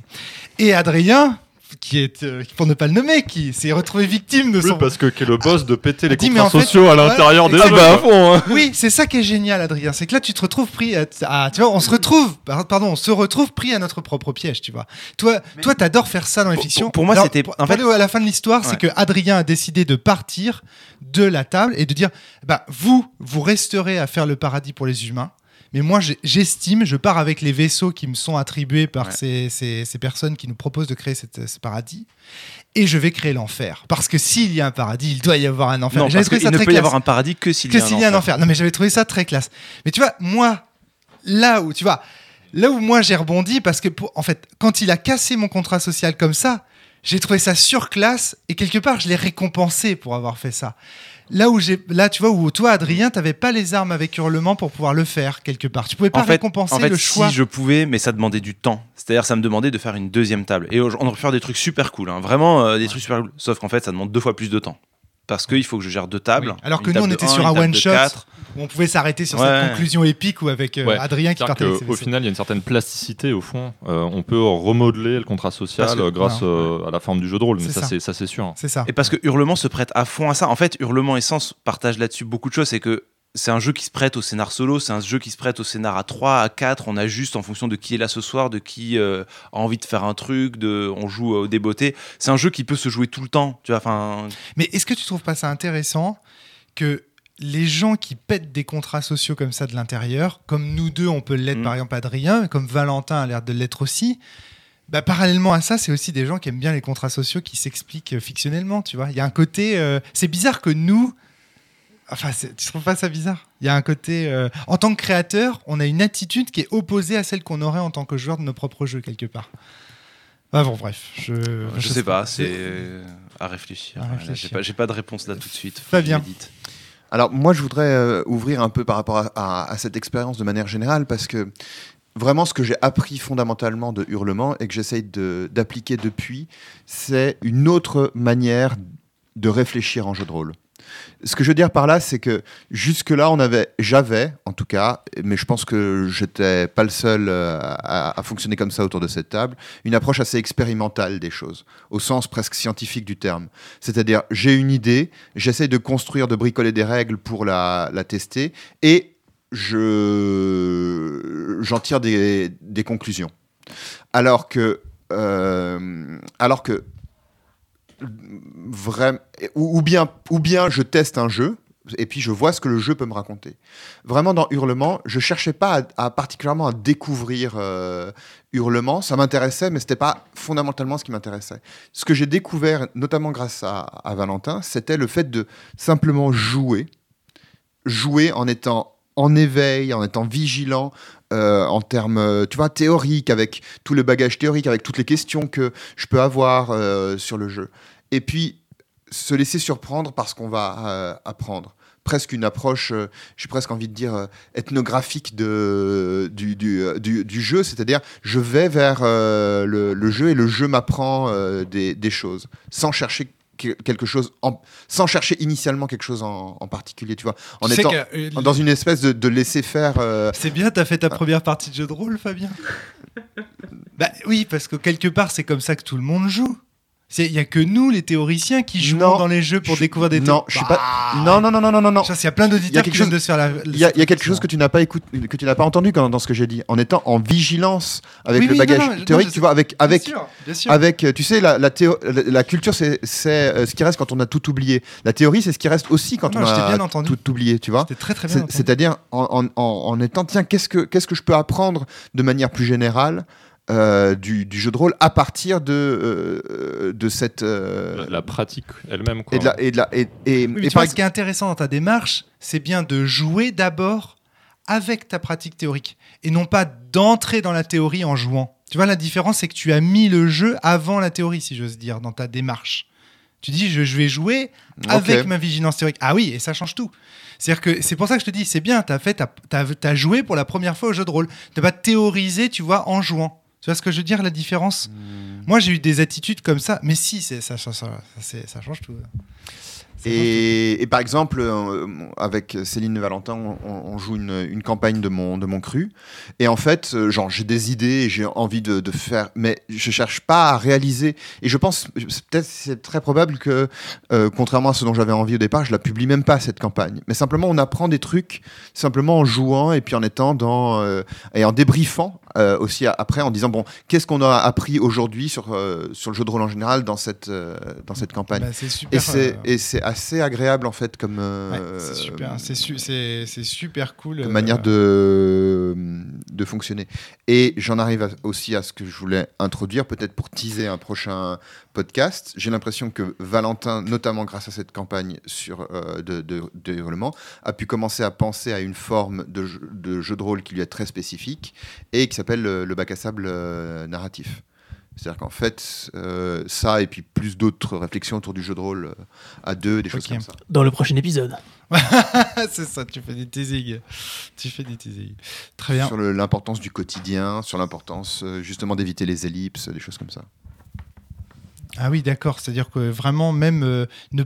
ouais, éviter les ellipses, c'est-à-dire jouer le quotidien et compagnie. ok. Ouais, c'est une manière de jouer. En fait, je crois que pour, pour euh, peut-être conclure, mais l'idée c'était vraiment de dire la manière dont j'ai essayé d'expérimenter euh, Hurlement est une manière, moi, qui m'intéresse euh, en jeu de rôle, et c'est une manière que je n'ai jamais trouvée. C'est aussi pour ça que j'ai essayé de l'expérimenter euh, dans Hurlement. Et donc, c'est euh, avec cette expérience et pas mal de réflexions qu'on en est Oh arrivé à Dieu, une vous, nouvelle faites- manière vous de savez jouer. que quoi. vous me faites très très peur. hein, parce que là, moi, j'ai un gros, j'ai un gros a priori, hein, un gros a priori de retour en arrière sur ma propre pratique du jeu de rôle. Parce que moi, en fait, quand j'ai commencé le jeu de rôle, il y avait, j'avais des meneurs de jeu qui soutenaient en fait ces idées-là. Je, je me suis jamais autant fait chier à des tables de jeu de rôle. hein. si c'est pour me faire jouer des traversées en bateau qui dure 20 jours et effectivement me faire jouer pendant 20 jours l'ennui que c'est de traverser la Méditerranée, c'est niette, hein, les gars. Vous irez jouer à ça ailleurs. En Bah, fait. du coup, pour, euh, pour finir, moi, ce que je peux te dire, c'est qu'on va jouer la traversée pendant 20 jours. Elle va durer 20 parties, mais on va pas se faire chier, c'est l'objectif. Ok, ok. ouais. Ah, non, elles sont belles tes promesses, hein. Si j'ose dire, tu t'avais bien aimé Jardin des Esprits. Oui, mais attends, laisse ben- tomber, on vit des trucs hyper forts. Et... Imagine un Jardin des Esprits qui prenne vraiment son temps. Parce qu'il me semble qu'il y, a un- il y a un peu de, de, de- du bac à- de Jardin des Esprits dans le bac à sable narratif, non? Bon, on en reparlera dans notre podcast si Ouais, vous voulez. ça marche. Ok, ça marche. Euh, moi, en tout cas, cette idée du quotidien, ça m'a fait beaucoup penser aux grenouilles de Frédéric Sintès. Tu te souviens de cet argument qu'il avait mis sur Silent Drift? De dire. Sur le fait que selon la personne qui en parle, euh, le même sujet change de forme. Et- Alors, c'est pas tellement ça, c'est selon la personne qui regarde. C'est-à-dire qu'en fait, on peut estimer qu'il est ridicule de se mettre tout nu devant quelqu'un pour se changer en salamandre, mais si c'est Miyazaki qui le dessine, on trouvera ça particulièrement classe. Alors que Non, si il parlait décrit- d'une grenouille. Non, non, mais c'est non, c'est la non, mais- grenouille. non, si c'est excuse-moi, si non, mais c'est je Miyazaki qui dessine une grenouille. Non, mais je Il n'y a pas beaucoup de nudité dans les Miyazaki, je crois. Je retransforme l'argument Ouais. pour l'adapter à la situation Et que vous moi, avez je trouve jugée que ça correspond bien. C'est ça. Je suis en train de reprendre la situation qui a, qui a, qui a été jugée par toute la table comme risible, Alors, ridicule ou étrange. Et je vous dis que si vous la regardez avec les yeux qu'il faut, vous la trouverez au contraire très poétique, très profonde. Elle dit quelque chose. Parce que quand faut- ces deux personnages se mettent à nu, Il faut juste expliquer le truc de Fred, l'argument de Fred au départ, parce que sinon là, t'embrouilles ton auditeur ou ton auditrice. je t'en je t'en prie. Euh, euh, si je me souviens bien, ce que Fred disait, c'était une grenouille qui parle. Ça peut être autant un truc merveilleux, issu des, des, des, euh, des contes de fées. Ça peut être un truc complètement ridicule, du genre, c'est l'histoire d'un type qui, dans la rue, rencontre une grenouille qui parle. Exactement. Ou bien, si c'est amené dans un certain contexte par euh, Miyazaki, ça peut être aussi quelque chose de très beau. Et tu de manges quoi, Euh, toi De la grenouille à grande bouche. Voilà. Et donc, c'est- c'est- Voilà. c'était ça. C'est-à-dire donc- que le, le- c'est pas, ce n'est pas essentiel, c'est relationnel, si Voilà. j'ose dire. Euh, il me semble moi- qu'il y a une subtilité en plus qui est même que c'est un, un choix conscient qu'on peut faire de se dire cette grenouille, cette situation, cette chose, je vais volontairement la regarder avec un, un mode Miyazaki dans ma tête, avec un mode machin. une prosopopée notamment, il, parle, il parlait du fait de, Exactement. Quand, quand de tu regarder de, les choses, euh, les trouver belles parce qu'on parce qu'on- c'est nous qui nous mettons dans le bon état d'esprit. Et Exactement. Quand tu parles de la scène de la, de la nudité, Oui. euh, de la transformation en salamandre, c'est pas la scène qui était ridicule, c'est le personnage qui était ridicule. Mais la scène, elle était complètement crédible parce que, enfin, même moi, MJ, je- enfin, j'étais complètement en, en- en accord avec le personnage. C'est que je commence la scène, je sais, il y avait une logique dans ma tête, tout comme le personnage avait sa logique dans la tête, il se retrouve à poil et puis on lui demande mais pourquoi t'es tout nu, toi? Fait, je sais pas, mais en même temps, ça faisait longtemps que j'avais pas donné de cours, je suis aussi perdu que toi et il y avait le personnage ridicule. Tout comme peut être euh, la Non, tortue, la, la grenouille peut être euh, en train de parler. mais- J'ai en tête aussi un, un argument de, que j'avais entendu de la, de la part de, de, de Fabien, qui est que quand on, si tout le monde se met à nu dans une pièce, ce n'est plus dérangeant. Si quelqu'un est habillé et que tout le monde est nu, c'est étrange parce qu'il y a quelqu'un qui est pas sur le même niveau en fait de. C'est les. euh, c'est faudrait, la- le faudrait que tu déshabilles. Romaric, on est vraiment mal à l'aise là, attendez, studio autour de la table et toi qui habillé. laissez-moi développer. Mais c'était une idée dans la caravane, C'est que la nudité, voilà. c'était censé devenir quelque chose de naturel et que Voilà. c'était un peu perturbant que pour les nouveaux venus. Voilà. Et moi, je, trouvais, je trouve que l'idée d'adopter d'autres normes au sein de la caravane que celles des normes sociales chez les humains et tout ça, l'idée de se dévoiler, de se dénuder, de se montrer tel que l'on est, et de ces deux personnages qui se mettent à nu finalement euh, euh, pour euh, justement aider Antoine à se mettre à nu. Je trouve que c'est aussi une manière de l'accompagner, etc. Et donc cette scène, en fait, dont vous avez ri au départ, vous noterez dans les micros que je n'ai pas ri, moi, en fait. Ça m'a pas fait. Quand vous l'avez raconté, en fait, moi, j'ai trouvé plutôt belle, en fait, la scène. Et vous, vous avez ri parce qu'à ce moment-là, vous avez vécu quelque chose, à mon avis, entre vous, à ce moment-là, Oui, dans la parce que partie. je pense qu'il y a un aspect, euh, fallait y être quoi. Fallait y Euh, être, ouais. exactement. Mais moi, en fait, la scène de l'extérieur, j'ai fait Ah ouais, ah ouais, c'est ça, hurlement. Là, tu vois, je... là, moi, je- euh, c'était l'inverse, tu vois. J'étais. Après, pour aller dans ton sens, il y a eu beaucoup de situations beaucoup plus sérieuses plus tard dans lesquelles la nudité est là parce que dès que tu te transformes en animal, bah, tu, tu te dessapes avant euh, pragmatiquement.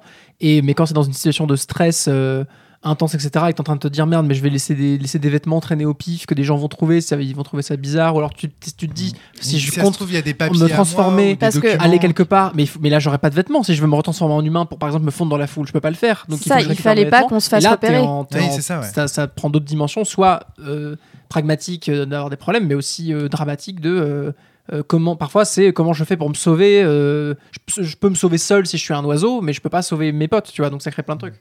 Très très bien. Est-ce que vous aviez des... une dernière chose à dire sur la campagne du Hurlement Est-ce qu'il n'y a pas des scènes qui vous ont marqué, sur lesquelles vous voudriez revenir? Non, rien?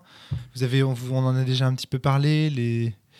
Non, rien, rien. Ça remonte à loin aussi. hein, Ouais, ça remonte à loin maintenant. Ok, très bien. Bah, je vous remercie en tout cas pour ce débrief. Ça nous aura montré, euh, à moi, premier auditeur, et à mes auditeurs, j'espère, euh, ce que c'est qu'une campagne. euh, Est-ce que tu voulais ajouter quelque chose, Céline? Ce que c'est qu'une campagne euh, d'hurlement dans, euh, dans tout ce que ça a de, de, de merveilleux, mais pas forcément au sens où on l'entendait au départ. Merci à vous. À bientôt tout le monde. Portez-vous bien et surtout, jouez bien. Salut, salut Salut À bientôt. Salut